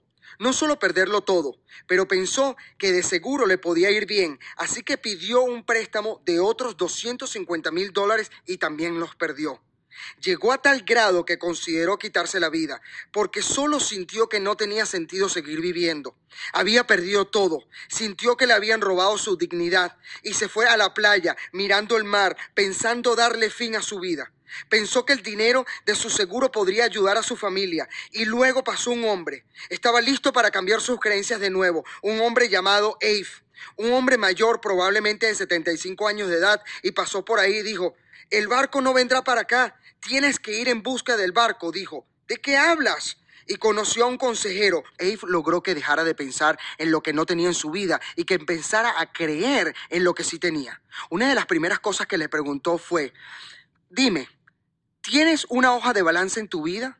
¿Sabes lo que es una hoja de balance? Y John dijo, pues sí, claro, pero esto es lo que tengo. No tengo oportunidades de empleo reales. Tengo una educación de policía, no tengo dinero y debo 250 mil dólares. Él dijo, joven, si conseguiste a alguien que te prestara 250 mil dólares, tienes algunos bienes, porque cualquier persona que puede convencer a otro para hacer eso tiene poderes persuasivos. ¿Sabes el idioma inglés? Él dijo, sí, pues escríbelo, eso es un bien enorme. ¿Sabes de monedas? Sí, pues entonces escríbelo, sé de monedas. Y revisó todas sus listas. ¿Sabes cuánta gente vino a este país sin hablar inglés, que no entendían la moneda y que no conocían a nadie y que no tenían amigos y que no tenían nada y se convirtieron en multimillonarios? Tienes tantos bienes que es una broma, pero sabes más de tus limitaciones. Cuando tienes creencias limitantes, tienes limitaciones y es hora de descartarlas. El final de la historia de John es que Abe se convirtió en su consejero y le ayudó a cambiar sus creencias con solo retarlas. Y eso es lo que tú tienes que hacer para ti. Reta lo viejo que está en tu mente. No dejes que se queden discos viejos que tocan y tocan y tocan. No escucharías música que te aburre. ¿Por qué le harías eso a tu mente escuchando una creencia que no tiene sentido? ¿Solo porque no estás consciente de ello? Entonces hay que hacerlo. Y por cierto, mi buen amigo John tuvo otros consejeros en su vida y como te dije, fue empresario del año. Este es un cambio de dirección sorprendente. Todo cambio de dirección es un cambio de creencias. Y pudieras decir, pero Tony, no quiero hacer un millón de dólares, solo quiero perder peso, quiero empezar a hacer ejercicios. Pues déjame decirte unos ejemplos de amigos y familiares porque quieres un cambio duradero. Porque eso es lo que quieres, ¿verdad? No quieres cambiar por solo un momento. La forma de tener cambios duraderos es no solo con un plan, sino desarrollar un sentido de certeza absoluta de hacer ejercicio o cualquier cosa que sea que quieras cambiar es lo que eres tú como persona. Déjame darte un ejemplo. Esta joven por años quería hacer ejercicio. Hablaba de hacer ejercicio, pero nunca lo hacía. De hecho, a veces solo con verme a mí hacer ejercicio se ponía negativa porque le recordaba de todas las veces que ella no estaba haciendo ejercicio. Pero te tengo que decir algo. Hizo una revolución y francamente es mi modelo a imitar. Es totalmente consciente, nada de pretextos. Y los cambios fueron un cambio de creencias. Pero te diré cuáles eran sus creencias hace cinco años, su psicología, si me lo permites. Hace cinco años creía, nunca haré ejercicio, pero de veras lo quiero hacer. Ahora piensa, nunca hago ejercicio, pero quiero hacerlo. Querer es un pensamiento tan débil que nunca lo haces cuando quieres algo. No haces algo cuando sabes que lo debes hacer. Solo lo haces cuando lo tienes que hacer. En segundo lugar pensó, no está tan mal aún. Ahora, esa es una gran forma de vivir tu vida. Vive tu vida para que no sea lo suficientemente mala para que cambies. Así es que solo vive de tal forma que no te llena verdaderamente. El aún es la clave ahí, porque te dice que ella creyó que iba a empeorar. En tercer lugar, ella creyó que había tiempo aún. Aún estoy bastante joven, todavía puedo cambiar mi vida. Y su cuarta creencia fue, tomaría demasiado tiempo. Pero en aquel entonces era, no hay tiempo.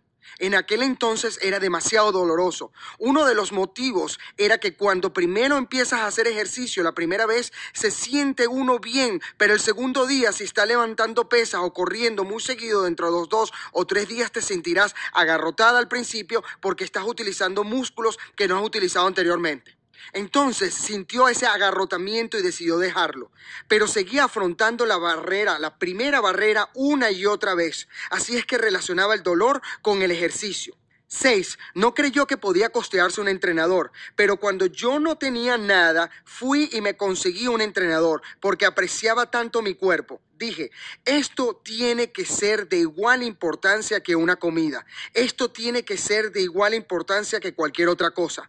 Porque al no tener un entrenador, hacía el ejercicio con muchas ganas y se sobrepasaba. Y luego lo que sucedía es que con más certeza ves la certeza del ejercicio es igual al dolor. Y finalmente creyó que era más fácil comer que hacer cualquier otra cosa. Pero pasó algo, se asustó, comió, se estresó y comió y se vio abatida. Y lo que cambió su vida fue algo que la perturbó. Viviendo en la playa, en la arena, decidió una mañana salir a caminar y le encantó, solo caminando por la playa, oyendo el agua, dejando fluir sus pensamientos. El próximo día caminó de nuevo. Después, un par de semanas de hacer esto, empezó a trotar. Después de un par de semanas de trotar, contrató a un entrenador hoy tiene un conjunto de creencias totalmente diferente. Primeramente, hace ejercicio todo el tiempo, seis días a la semana y bastante consistente para ella. Su primera creencia es ahora, debo tener tiempo para mí misma cada día para pensar en mi vida y eso me da más para darle a otros. Y esto es mi tiempo y es primero. Segundo, cree, valgo la pena. Nada es más importante que esto. Tercero, cree, que es su hora de poder verdadera, que corre o levanta pesas de 40 minutos a una hora. Pero está segura de al final leer por 5 o 10 minutos y luego meditar. Lee algo que cree que es espiritual, algo que cree que le provoca su mente para crear una vida extraordinaria, una que está orientada, y luego cierra los ojos y solo deja que su mente se desaparezca. En los últimos dos minutos visualiza lo que quiere para su vida y dice que es lo más poderoso y centrado que hace. Cuarto, cree. Si no hago esto me estreso más fácilmente, me canso más fácilmente y cuando lo hago tengo el filo y es un filo de paz. La gente siempre me dice, todo se está derrumbando a tu alrededor, pero te ves tan calmada. Su quinta creencia es, soy divertida. Digo, me encanta. Sabes, cuando hago ejercicio no digo, ay Dios mío, faltan cinco minutos, ay Dios mío, digo, sí, sí, sí, lo canto en mi mente, sonrío y cierro los ojos y me siento más fortalecida. Lo he conectado con diversión que antes era dolor. Es parte de mi identidad ser una triunfadora. Me siento también saber que mis hijos se tienen que esmerar para alcanzarme. Me subo a esa caminadora o a esa bicicleta y tienen que echarle muchas ganas para alcanzarme y tienen la mitad de mi edad. Eso se siente tan excelente. Además, es una inversión para mi longevidad. Creo que si mis padres hubieran hecho el mismo ejercicio que yo, no se hubieran muerto en la forma que se murieron. Ambos se murieron de cáncer. Mi cuerpo es mi templo. Ahora vivo una vida de otra forma y es una celebración cuando antes lo odiaba. En mi último cumpleaños, ¿sabes lo que hice realmente? Fui a caminar y lo único que hice fue dar gracias a Dios por cada parte de mi cuerpo, mi corazón que ha latido cada instante sin descanso. Y aun cuando no le ponía atención, ahí estaba. Mis ojos que me han mostrado el amor en las caras de otros, los oídos que me permiten oír la música y las conversaciones más maravillosas, la piel con la que siento. Solo vivo en total gratitud por cada parte de mi cuerpo. Ahora eso es un cambio notable. Y lo que eso hace es hacerla adicta a de veras te daré un ejemplo de mi propia familia. Te podría dar ejemplos de todo tipo de gente con quien he trabajado en el transcurso de los años, pero es con tu familia donde de veras ves los resultados a largo plazo. Y uno de mis hijos, Joshua, él de veras quería aprender negocios internacionales. Así que este jovencito quería ir a la escuela, una escuela preparatoria, una escuela secundaria en el extranjero, en Suiza. Y es considerada una de las mejores escuelas en el mundo. El hijo del rey de Omán era su compañero de cuarto, para darte una idea. Así es que andaba con una bola de compañeros algo exclusivo. Quieren estudiar la historia de Egipto, tomaban un vuelo a Egipto, pasaban la noche en las pirámides y tomaban el vuelo de regreso. Nada que ver con la forma en que a mí me crearon. Pero todos los seres humanos tienen una necesidad de sentirse importantes y significantes y es muy fácil dejarse seducir por tu grupo paritario para hacer cosas para ser significante. Y Joshua estaba en una posición donde se sintió que para compartir tenía que hacer dos cosas, gastar mucho dinero y segundo, llevar a todo el mundo a cenar regularmente y ser el gran chico que hacía eso. Pues al llevarlos a cenar a medianoche o al ir a clubs empezó a engordar y luego se sintió mal de sí mismo. Cuando se sentía mal, se sentía hasta más inseguro. inseguro con las mujeres, inseguro en otras cosas. Así que comió más comida. Pues en el transcurso de dos años en el extranjero había aumentado 110 libras y no entendíamos qué demonio estaba pasando.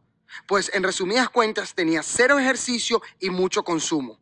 Ahora, esto se llama una receta para el desastre. Hay muchos factores que le afectaron, pero en resumidas cuentas no hacía ejercicio, aunque sabía que estaba increíblemente fuera de condición. Se veía obeso, estaba obeso, estábamos preocupados por su salud, por su corazón. Cuando pesas tanto a esa edad, tienes problemas. Así es que estas eran sus creencias. Quisimos hablar con él sobre hacer ejercicio. Él decía, el ejercicio equivale al dolor. Además, cuando hacía ejercicio se sentía hasta más inepto porque pensaba que no lo podía hacer. Era demasiado difícil. Ni podía correr 100 yardas. La segunda creencia que siempre tenía era, pues lo puedo afrontar después. Voy a crecer en mi relación a mi peso. Aún estoy joven. No vas a crecer en relación a tu peso a menos que llegues a ser un, luchador de Rocky o algo así. No va a suceder. Pero el detalle en cuestión es que él seguía diciendo, oh, voy a crecer en mi relación a mi peso. Además, lo puedo afrontar después, tengo tanto que hacer. Y lo tercero que decía es, pues ahorita no puedo pensar en esto, necesito hacerlo a un lado porque estoy tan ocupado. Tengo tantas cosas que hacer, tantas cosas que lograr en la escuela. De nuevo lo afrontaré después, no puedo pensar en eso ahora. Descubrí su cuarta creencia que estaba asociada a ser rechazado con el ejercicio porque había muchachas en el gimnasio. Y sabes, estando en el gimnasio, haciendo ejercicios, hacía que se viera más su cuerpo y se sentía mal, se sentía grande, se sentía obeso y se sentía que la gente se le quedaba viendo. Y también se sintió rechazado por los muchachos del gimnasio. No querían hacer ejercicio con él porque no parecía un atleta. Y así ese ambiente al final de cuentas, este no es mi ambiente, es lo que se decía. Eso no son mis paritarios. La quinta creencia era que él necesitaba hacerlo para ser feliz a los demás. Sí, debería hacer ejercicio para que mis amigos no se preocupen por mí y para que mis padres cuando vengan no se expanden. Dijo que en realidad no se trataba de él, y cuando tus creencias que tienes que hacer esto para otros, no lo vas a hacer para siempre. La única vez que consigues un cambio duradero es cuando decides, tengo que hacer esto para mí mismo. Y de veras lo crees. Así que en vez de hacer ejercicio, ¿qué hizo? Comía o fumaba. La sexta creencia que tenía era, no tengo la fuerza de voluntad para hacerlo.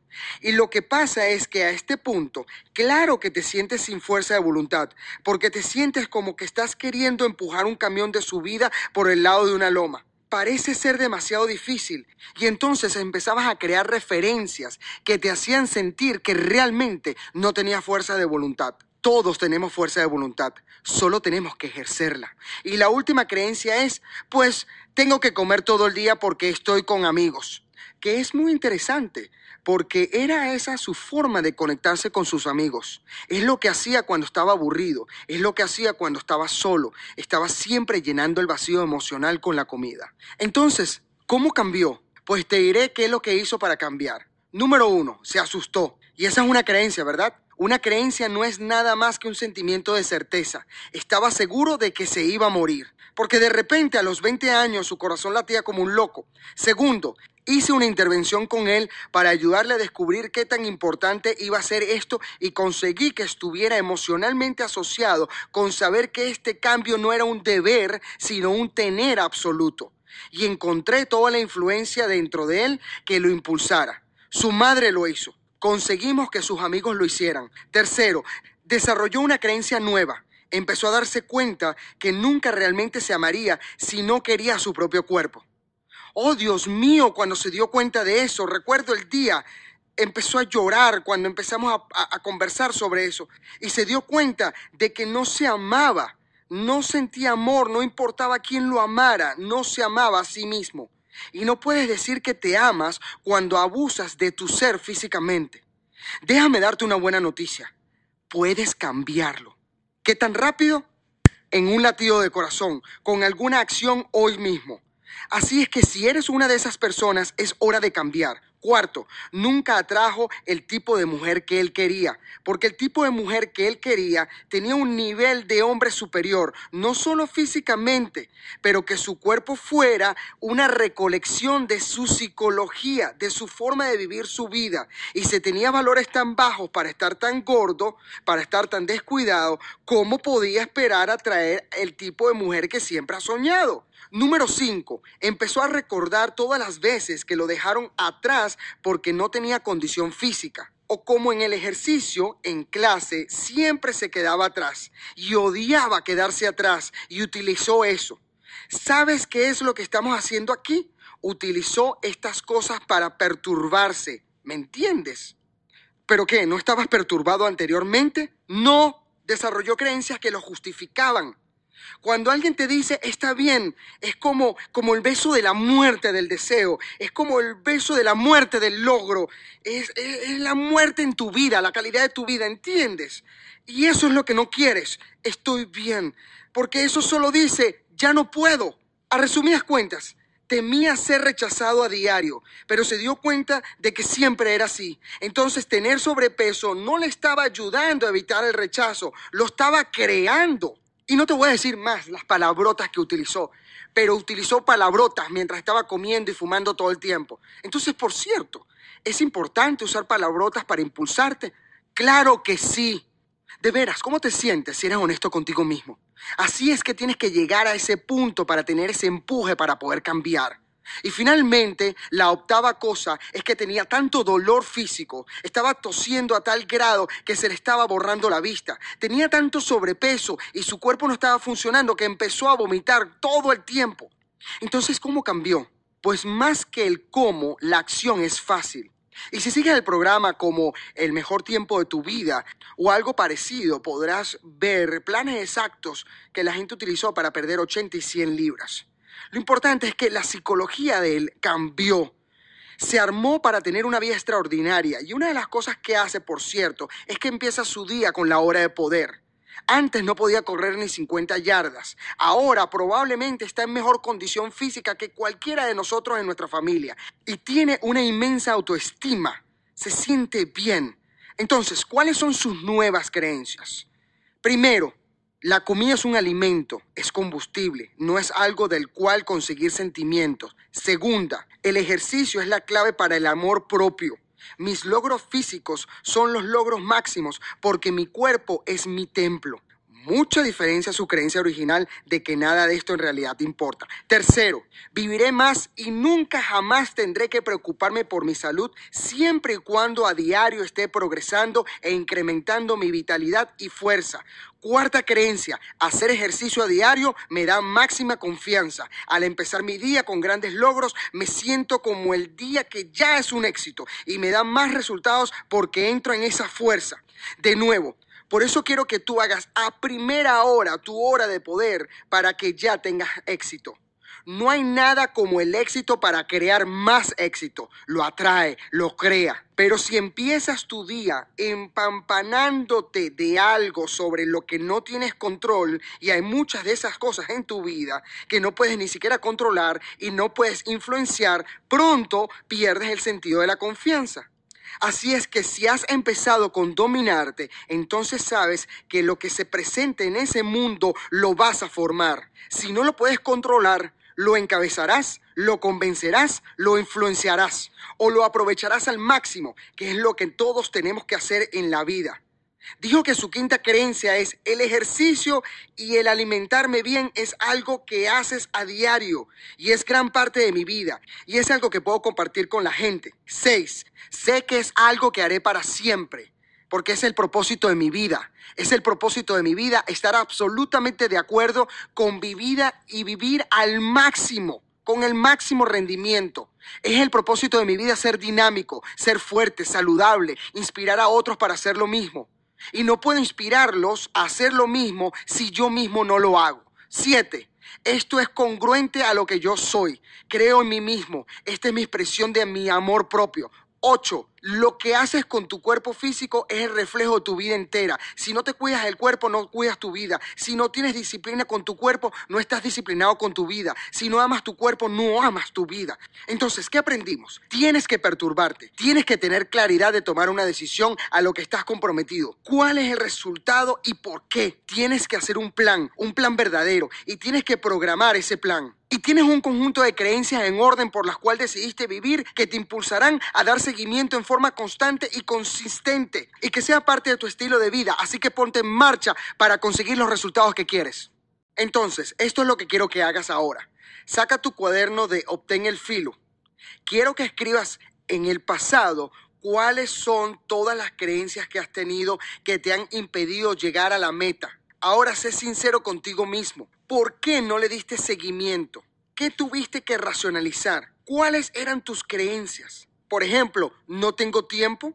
Quiero que escribas creencias específicas y luego escribe cuáles son tus creencias por las cuales vas a vivir ahora que te lleven a dar el seguimiento de lo que quieres. Entonces, si lo tuyo en el pasado era hacer ejercicio equivale al dolor, la nueva creencia es no hacer ejercicio es el dolor máximo. En cambio, haciendo ejercicio, que va a ser la segunda creencia, es fácil y divertido porque lo puedo hacer, lo puedo programar y cada instante lo disfrutaré más. Escribe primero las creencias que no te dejaron tomar acción y después escribe las creencias que te van a dar poder. Anota por lo menos tres creencias que te limitaban y anota entre cinco a seis creencias que te llevarán a dar el seguimiento de tu nuevo plan. Vamos, ahora, por favor, tómate el tiempo para esto. Esto es muy importante. Esto hay que tomarlo en serio. Tienes que tomarte el tiempo para hacerlo. Aquí hay un par de ejemplos de personas que están aquí. Una de las personas se le está dificultando perder peso. La joven dice que la creencia que le estaba limitando era si soy exitosa, la gente quizás no me quiera. Ahora, todos tenemos que sentirnos amados. Y ella dijo, pues de niña me juntaba con las niñas exitosas y populares. Y cuando se dieron cuenta que yo era muy inteligente, me clasificaron como una boba, porque era exitosa en la escuela y no pasaban el tiempo conmigo. Empecé a creer que si en verdad eres muy inteligente o eres demasiado bella, entonces quizás no le vas a caer bien a la gente. Yo le dije, bueno, ¿cuál es tu creencia nueva? La gente no me querrá a menos de que yo misma me quiera. Luego su segunda creencia era, hay otras cosas más importantes para hacer que el ejercicio. Y luego su nueva creencia es, nada es más importante que asegurarse cada día de que estoy haciendo y que estoy siendo más saludable y más vital. La tercera creencia que tenía, que la detuvo de no tomar acción, fue, pues no estoy tan mal. Y su nueva creencia es, es terrible, es horrible. Ahora, escucha el lenguaje que usó, porque esta es la razón de veras que va a motivarla a cambiar. No dijo, oh, realmente no está tan bueno, dijo, es terrible. Cada libra que aumento me está derrumbando lo que soy como mujer. Así es que este tipo de sistema de creencias, esa nueva creencia, la impulsará a tomar acción. ¿Me entiendes? Me refiero a que muy poca gente jamás se perturba el tiempo suficiente como para llegar a decir, esto se acabó, ni un día más, ni un minuto más, voy a hacer los cambios ahora. Por eso es que tan poca gente lo logra y los pocos que podrían hacer algo así raramente hacen un plan verdadero. Y aunque llegues a ese nivel, normalmente la mayoría no obtiene los resultados porque luego sus creencias antiguas los acaparan y deshacen el plan. ¿Entiendes por qué tú te has tomado el tiempo para hacer esto ahora? Es tan importante. Ahora, por cierto, no vas a ser perfecto, vas a meter la pata, vas a estar desatinado a veces, pero si tomas estos pasos, vas a tener tanta fuerza hacia adelante que los retos con que te topes no serán suficientes para impedirte que lo logres. Especialmente si tomas el siguiente paso, y es el paso número 5. Quiero que te armes para ganar el juego. ¿Y ahora qué significa eso? Tienes que armarte para ganar.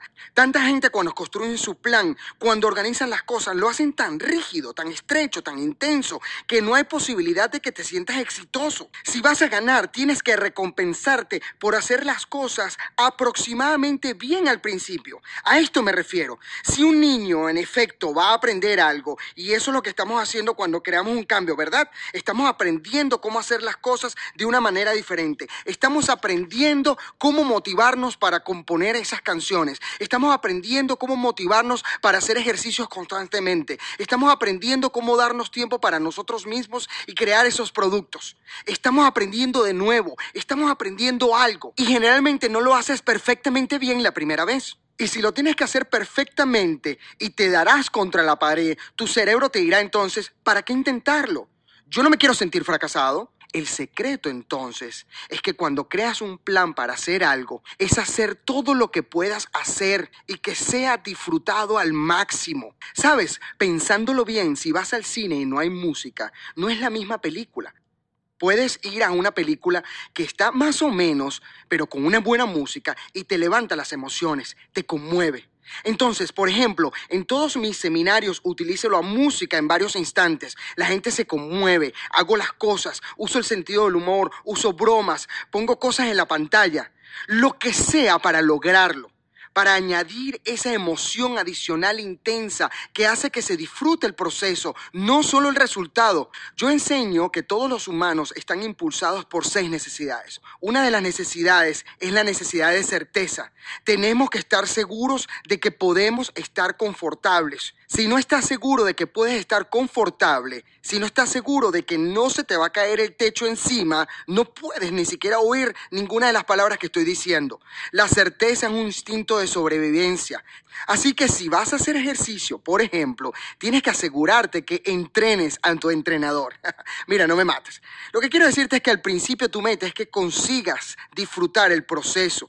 Sabes, si vas a tener éxito en cualquier cosa, la segunda necesidad que tenemos es para la incertidumbre, que es una palabra clave para la variedad. Dios tiene un sentido del humor muy bueno. Quiere que estemos seguros e inseguros simultáneamente.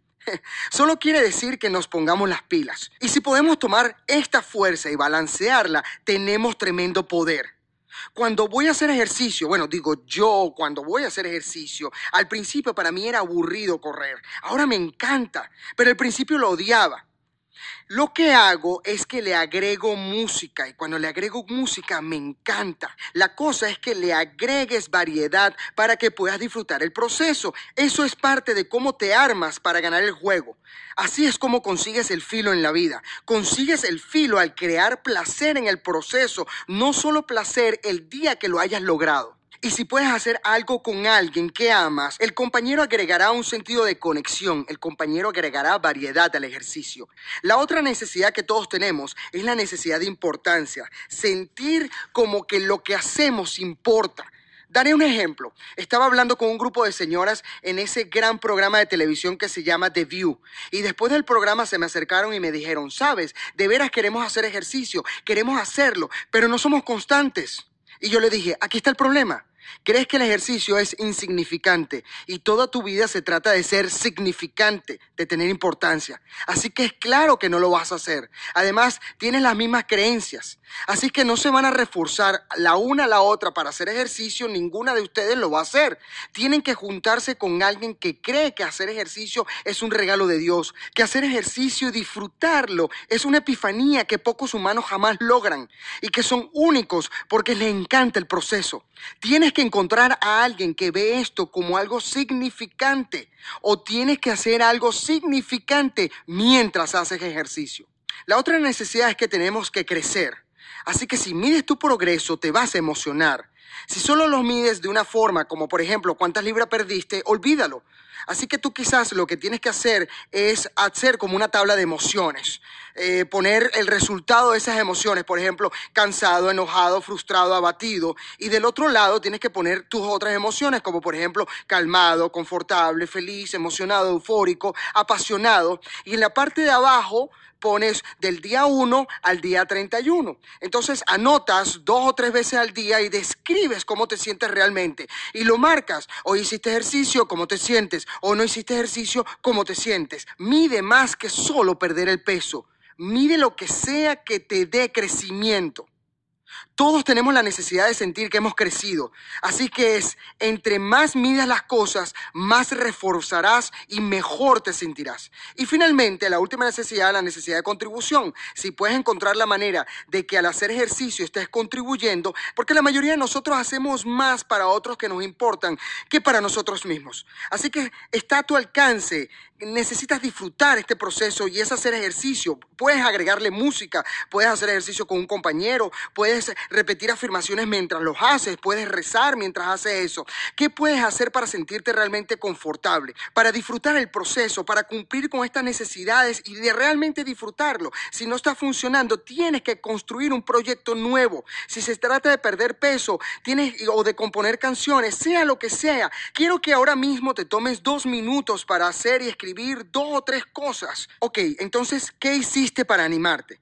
Te puedo decir las cosas que la gente suele hacer, suele pensar y que antes no se enfocaban. Como uno de mis amigos decía, se da cuenta de que se siente tan contento, se siente lo que él llamó una aceleración constante después de hacer ejercicio y dijo que es como una alegría que siempre está en el fondo de su vida. Dijo que se siente conectado con Dios, conectado con su creador cuando compone canciones. Para el joven que quería perder peso, le encanta leer novelas picarescas, pero nunca le da el tiempo. Así que dijo, ahora me puedo subir a la caminadora, si me puedo leer una buena novela picaresca, no tendré dolor, estaré involucrada en toda la historia. Eso funcionará. Dijo que lo otro que le encanta es estar fuera, le encantan los ambientes abiertos o subir los escalones cerca de la playa, disfrutar cualquier terreno que sea abierto, la variedad y el reto. Eso es lo que lo hace significativo para ella. Así que las cosas que agregó a su lista son para animarnos, para animarnos a que podamos armarnos el juego para ganar. Ahí te van las dos últimas, rápido. Paso número 6, toma acción masiva. ¿Cuándo lo haces? Pues bueno, ¿cuándo será un buen momento? Ahora, ¿verdad? No quieres esperar. Mis hijos me dicen, ¿cuándo deberíamos hacer X? Y yo los veo y les digo, ¿cuándo sería un buen momento? Y ellos me dicen, ahora ahora, el poder de la hora. El poder no está en el futuro, el poder no está en el mañana, el poder está en este momento cuando tomas acción. Y te recordaré que la repetición es la madre de la habilidad. Así que nunca, nunca, nunca, jamás dejes la visión de establecer una meta para lograrlo. Así que toda la gente en el estudio tiene que decidir qué es lo que van a hacer antes de irse del estudio, a quién van a llamar, qué van a hacer inmediatamente después de salir del estudio. Es una reunión que van a tener, es un correo electrónico que van a mandar, es un libro que van a comprar, es una sesión de entrenamiento que van a tener, van a contratar a un entrenador, qué van a hacer, a quién van a llamar, cómo van a aprovechar el tiempo. No me importa, pero tienen que hacer algo en este estado y tiene que ser algo que sea masivo, una acción masiva. Así que de nuevo, en vez de decir, bueno, tú sabes las cosas que necesito cambiar en mi vida, mi dieta, váyanse a casa, arranca toda la comida y cualquier cosa que tú sabes que te engorda y eh, tíralo al, inodoro, como te he dicho. Haz algo loco, algo exagerado, haz algo nuevo que jamás hubieras hecho. Eso te comprometerá a darle seguimiento. Quema las naves que están detrás para que sigas adelante. Eso tiene poder. Nada grande sucede teniendo metas pequeñas con poca acción. Tienes que tener metas grandes. Eso es lo que te inspira. Eso es lo que hace que las acciones sean grandes y las hacen posible. Y te diré, una acción masiva no significa que te va a dar mucho trabajo. Una acción masiva, una de las cosas más fáciles que puedes hacer es que des en el blanco con tu meta. No requiere dinero. Lo único que requiere es que tomes una decisión y tomes una acción inmediatamente. Repita afirmaciones con fuerza que son incantaciones. Cuando dices una frase una y otra vez y otra vez en voz alta, usando todo tu cuerpo, en un estado emocional que te quieres sentir, literalmente estás condicionando tu mente y tu cuerpo para vivirlo. Así es que, por ejemplo, quieres tener un cuerpo en una buena condición física, empieza a crear una frase. Por ejemplo, yo soy una máquina fuerte y definida. Yo soy una máquina fuerte y definida. Yo soy una máquina fuerte y definida. Y si dices eso por 45 minutos mientras caminas, trotas o corres, hablas de acción masiva y eso se llama condicionamiento masivo. Y ese condicionamiento masivo tienes que decirlo con orgullo, tienes que decirlo con fuerza, tienes que decirlo con una sonrisa en la cara, decirlo con una risa en el corazón, decirlo como si Dios te estuviera guiando. Con cambiar la emoción cambias el impacto que sientes dentro de tu cuerpo y literalmente empiezas a condicionarte para más acción y de nuevo te da más momento, más ímpetu. Acción masiva crea momento, acción masiva cura todo. Acción masiva no significa que tienes que hacer cinco mil cosas, significa hacer algo, porque vas a ver que el problema no es tan grande como lo imaginaba tu mente. Hazle frente, hazlo real, hazlo real ahora mismo. Así que empieza con tomar una acción pequeña, una acción simple y una acción grande que te va a impulsar. La acción pequeña podría ser una llamada rápida, un correo electrónico. Y en la acción grande haz algo que requiera tiempo, energía, dinero, un gran esfuerzo, algo que te comprometa. No sé lo que es para ti una acción grande o pequeña. Para este programa solo por un segundo y escribe esas cosas. Esto es un tremendo proceso, ¿verdad? ¿Sabes por qué? Porque este es realmente un taller de resultados. Esto es lo que te da resultados. Se acabó la conversación, se acabó solo inspirarte. Vamos al grano y vamos a divertirnos. Ahora, ¿cuáles eran tus acciones con que saliste? ¿Cuál fue la acción pequeña y cuál fue la acción grande? Te daré unos ejemplos aquí de la gente. Por ejemplo, para John, nuestro productor aquí, quería asegurarse de que sus canciones fueran exitosas y comenzó a hacer ejercicio. Dijo dos simples acciones de inmediato. Número uno, cuando llegue a casa voy a tomar el portapapeles y lo voy a poner sobre la almohada para que no se me pierda de vista. Y la segunda, me voy a poner inmediatamente la ropa para hacer ejercicio. Estas dos cosas le van a dar momento. Porque lo más difícil de hacer ejercicio es entrar al gimnasio. Ya que empiezas a hacer ejercicio, te da momento, te da ímpetu, así como cualquier otra cosa. La siguiente joven dijo que quería perder peso. Dijo que lo primero que iba a hacer era llamar a su amiga Shannon para encontrarse con ella y subir esas escaleras grandes en la playa. Segundo, que iba a deshacerse de lo que ella llama su ropa de niña gorda, que es a lo que se aferra porque tiene sobrepeso. Durante el verano dice, la voy a regalar ahora mismo para que cuando llegue el verano no tendré nada más que ponerme y tendré que estar delgada. Eso es acción masiva. Y para mi amigo aquí el ingeniero dice que va a ir inmediatamente a programar con su equipo de diseño en el Gaslamp District, porque dijo que ese lugar motiva tanto al artista y sería extraordinario cuando su producto esté terminado que todos podamos ir allá para inspirarnos, para motivarnos, para recompensarnos. Todo el mundo va a estar con una ansia positiva. Ese es el tipo de cosas que te da momento, que te da ímpetu. Entonces aquí está el paso final, paso número 7. Utiliza el séptimo poder. Séptimo poder, paso número 7. ¿Esto está hecho para confundirme? Sí, está diseñado para sonar misterioso porque estamos llegando al final del taller y tienes que añadir un poco de resistencia aquí porque mientras no tengo un plan de acción es básico. Así que tienes que hacerlo sonar muy especial, el séptimo poder. Y mi séptimo poder es que estaba dando un discurso recientemente para los Marines. Y el general me pidió que viniera a hablar a los Marines sobre elevar sus valores. Elevar sus valores. Un proceso interesante, ¿verdad? Él dijo que era un gran admirador mío, pero que no teníamos mucho presupuesto para pagarme y yo le dije que lo iba a hacer de gratis. Y él dijo, bueno, ¿qué podemos hacer por ti? ¿Qué te parece manejar unos tanques, disparar unos M16? ¿Qué te parece volar unos ah, helicópteros Apache? Yo sé que si hay mujeres que están escuchando no entienden, pero los hombres entendemos lo que estamos diciendo. Se estaba súper emocionado que iba a utilizar todas esas cosas y estaba súper emocionado por mi discurso y quería que todo el mundo me escuchara. Había un grupo de 300 hombres que estaban en un curso de supervivencia, supuestamente durante siete días, y habían estado tres días sin comer y estaban literalmente en el medio de esta área. Habían como unos 2.000 Marines en total. Habían unos Marines que estaban completamente vestidos de negro, con el equipo completo, traje de batalla, bajo aquel solazo a las 12 del día, más o menos con unos 98 grados, y tienen puesta pintura de guerra negra, y en sus manos tienen sus M16. Y yo estoy pensando, wow, más vale que me desempeñe muy bien mi papel, Dios mío, tengo que asegurar que mis valores estén altos. Así que di mi charla.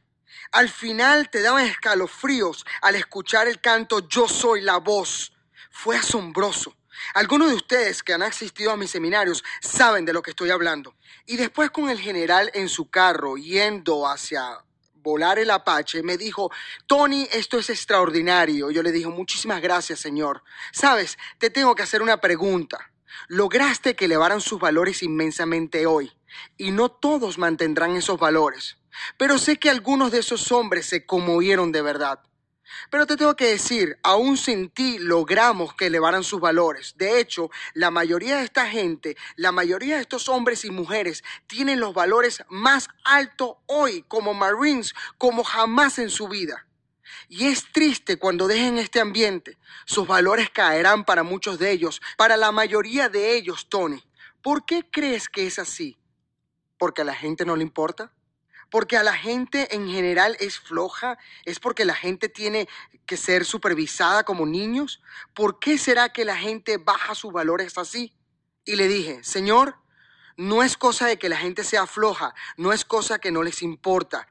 La vida de la mayoría de la gente es el resultado de la reflexión directa de las expectativas de su grupo de compañeros. Y me miró y me dijo, wow, y pensé, yo dije, wow, voy a repetirlo, Señor, solamente para recordarlo, por supuesto.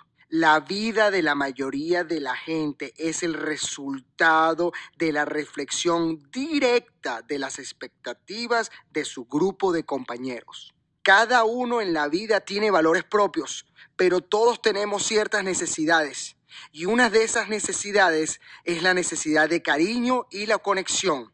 Una de las necesidades es la necesidad de sentirnos de que somos significativos o importantes a las personas que nos rodean.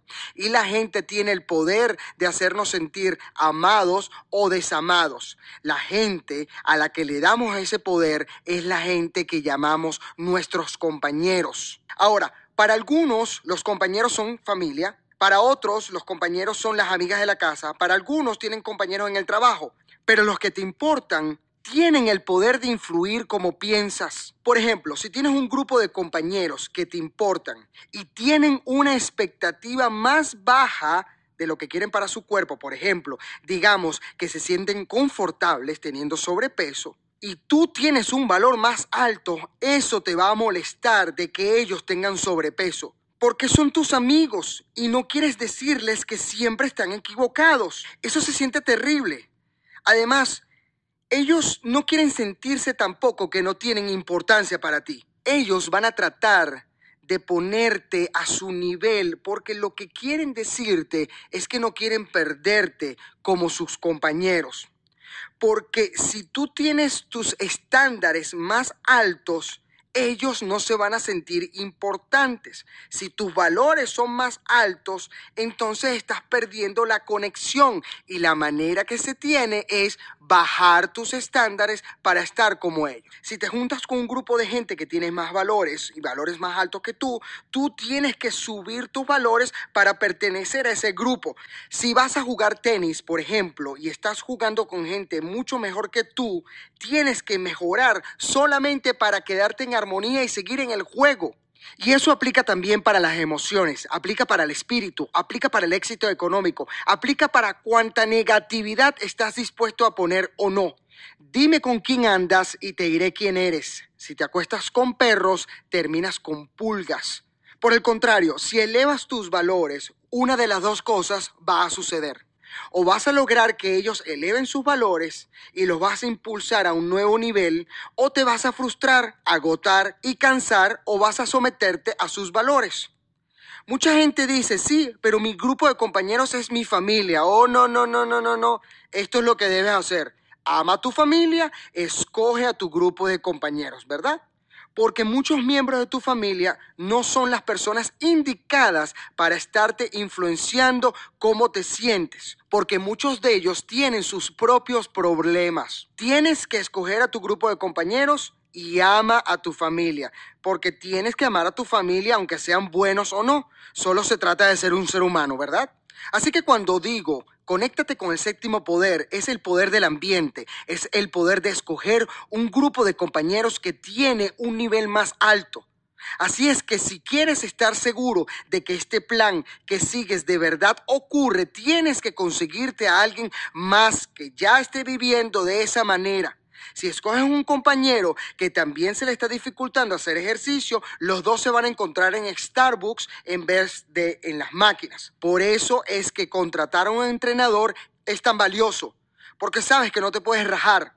Debes juntarte con gente que tiene un más alto nivel. Ahora consíguete a esa persona y llévate a tu amigo contigo entonces van a suceder cosas. Estoy convencido en el entrenamiento. Así que de veras te recomiendo que llames a nuestra compañía y consíguete un entrenador, un coach. Empieza con 90 días. Al final de los 90 días, si no estás completamente encantado, pues lo terminas pero estoy seguro que no lo harás. Te darás cuenta de que estos entrenadores cambiarán tu vida a largo plazo, porque lo que son los entrenadores son personas que tienen un nivel más alto y van a enfocarse, y su enfoque total es asegurarte que tú tengas ese seguimiento, y a ellos no lo puedes manipular.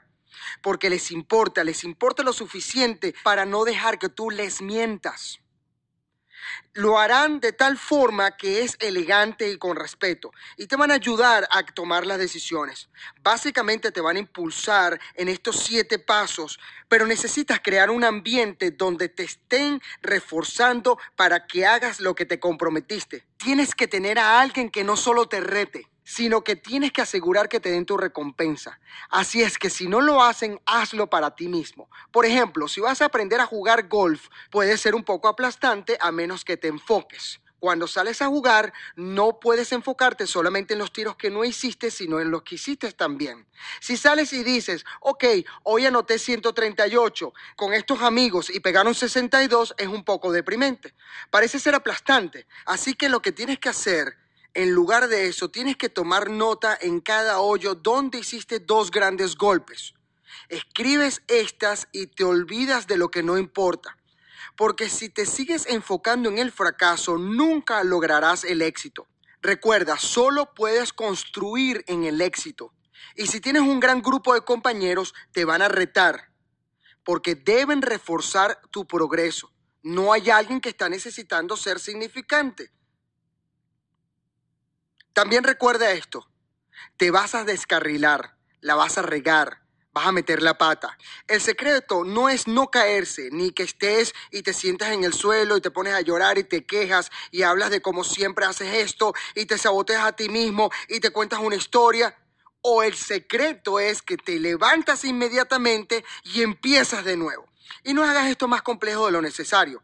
Estaba conversando con esta mujer del otro día, la que estaba gordísima, y me decía, pues voy a armar mi plan cuando regrese a la casa, voy a investigar quién es el mejor entrenador posible, asegurar que tenga las mejores distinciones y herramientas, y sabe que dentro de dos semanas comenzaré. Y le dije, señora, con todo respeto del mundo, usted tiene tanto sobrepeso que usted no necesita un genio escultor, usted necesita un hombre grandote a su espalda que le grite, ¡corre! Eso es lo que usted necesita. Al final de cuentas, se trata de hacerlo, de vivirlo, de experimentarlo, de no conformarte. Descifra con quién lo vas a hacer. ¿Con quién vas a compartir la victoria? ¿O a quién le vas a decir tu compromiso? ¿Con quién vas a compartir esta experiencia? ¿Con quién vas a esperar de ti esos verdaderos valores y no esperar menos de lo que tú puedes dar? ¿Quién te va a dirigir con su ejemplo? Donde tengas la experiencia de recordar quién realmente eres y teniendo la vida que lo refleje, donde tu vida refleja a la persona que vive al filo. Y no me refiero al filo del reto, me refiero al filo que refleja a alguien que está como la navaja, alguien que puede hacer que suceda en su vida. No se trata de hablar de la historia y del por qué no sucedió. No se trata de hablar de eso. Se trata de hablar de lo que funciona, de convertir tu plan RPM que creaste y convertirlo en realidad y comenzar a vivir con orgullo. Eres una de esas personas que no tiene que dar explicaciones del por qué, del por qué no lo están logrando, pero llega a compartir el placer de lo que lograste y de lo que puedes compartir con otros como lo hiciste, porque estás consciente de tu proceso, ¿ves? Esa es una vida que es divertida, es una vida al filo, es una vida extraordinaria. Así es que se identifica el líder. La forma de lograr resultados es hacer cosas, no solo escuchándolas. Y si tienes que escuchar esto diez veces para que lo hagas, hazlo, pero motívate a tomar acción. Ahora tienes un sistema. Ven esto a diario, un sistema para sentir la gratitud y volver a sentir las emociones que te impulsen, un sistema para llevar a cabo a un estado máximo, para sentir ese sentido de voluntad, un sistema que cada mañana empezará tu vida donde te sientes exitoso porque sabes que ya lograste a primera hora de la mañana un sistema que te conectará en amarte a ti mismo, un sistema que te enfocará en lo que quieres y por lo que lo quieres. Y las acciones para que te funcione. Y todo esto sucede en un una hora. Ahora tienes un sistema. Y si no le estás dando seguimiento a estos siete pasos, puedes darte una patada en el trasero, decirte la verdad, hacer el plan, hacerlo realidad y hacerlo divertido. Ahora, hoy quiero que vayas a hacer las dos cosas que escribiste. Hazlas inmediatamente y de veras reconócete. Es mi privilegio ser tu entrenador. Gracias por haber tomado esta jornada conmigo y espero estar contigo mañana. Que Dios te bendiga vive con pasión.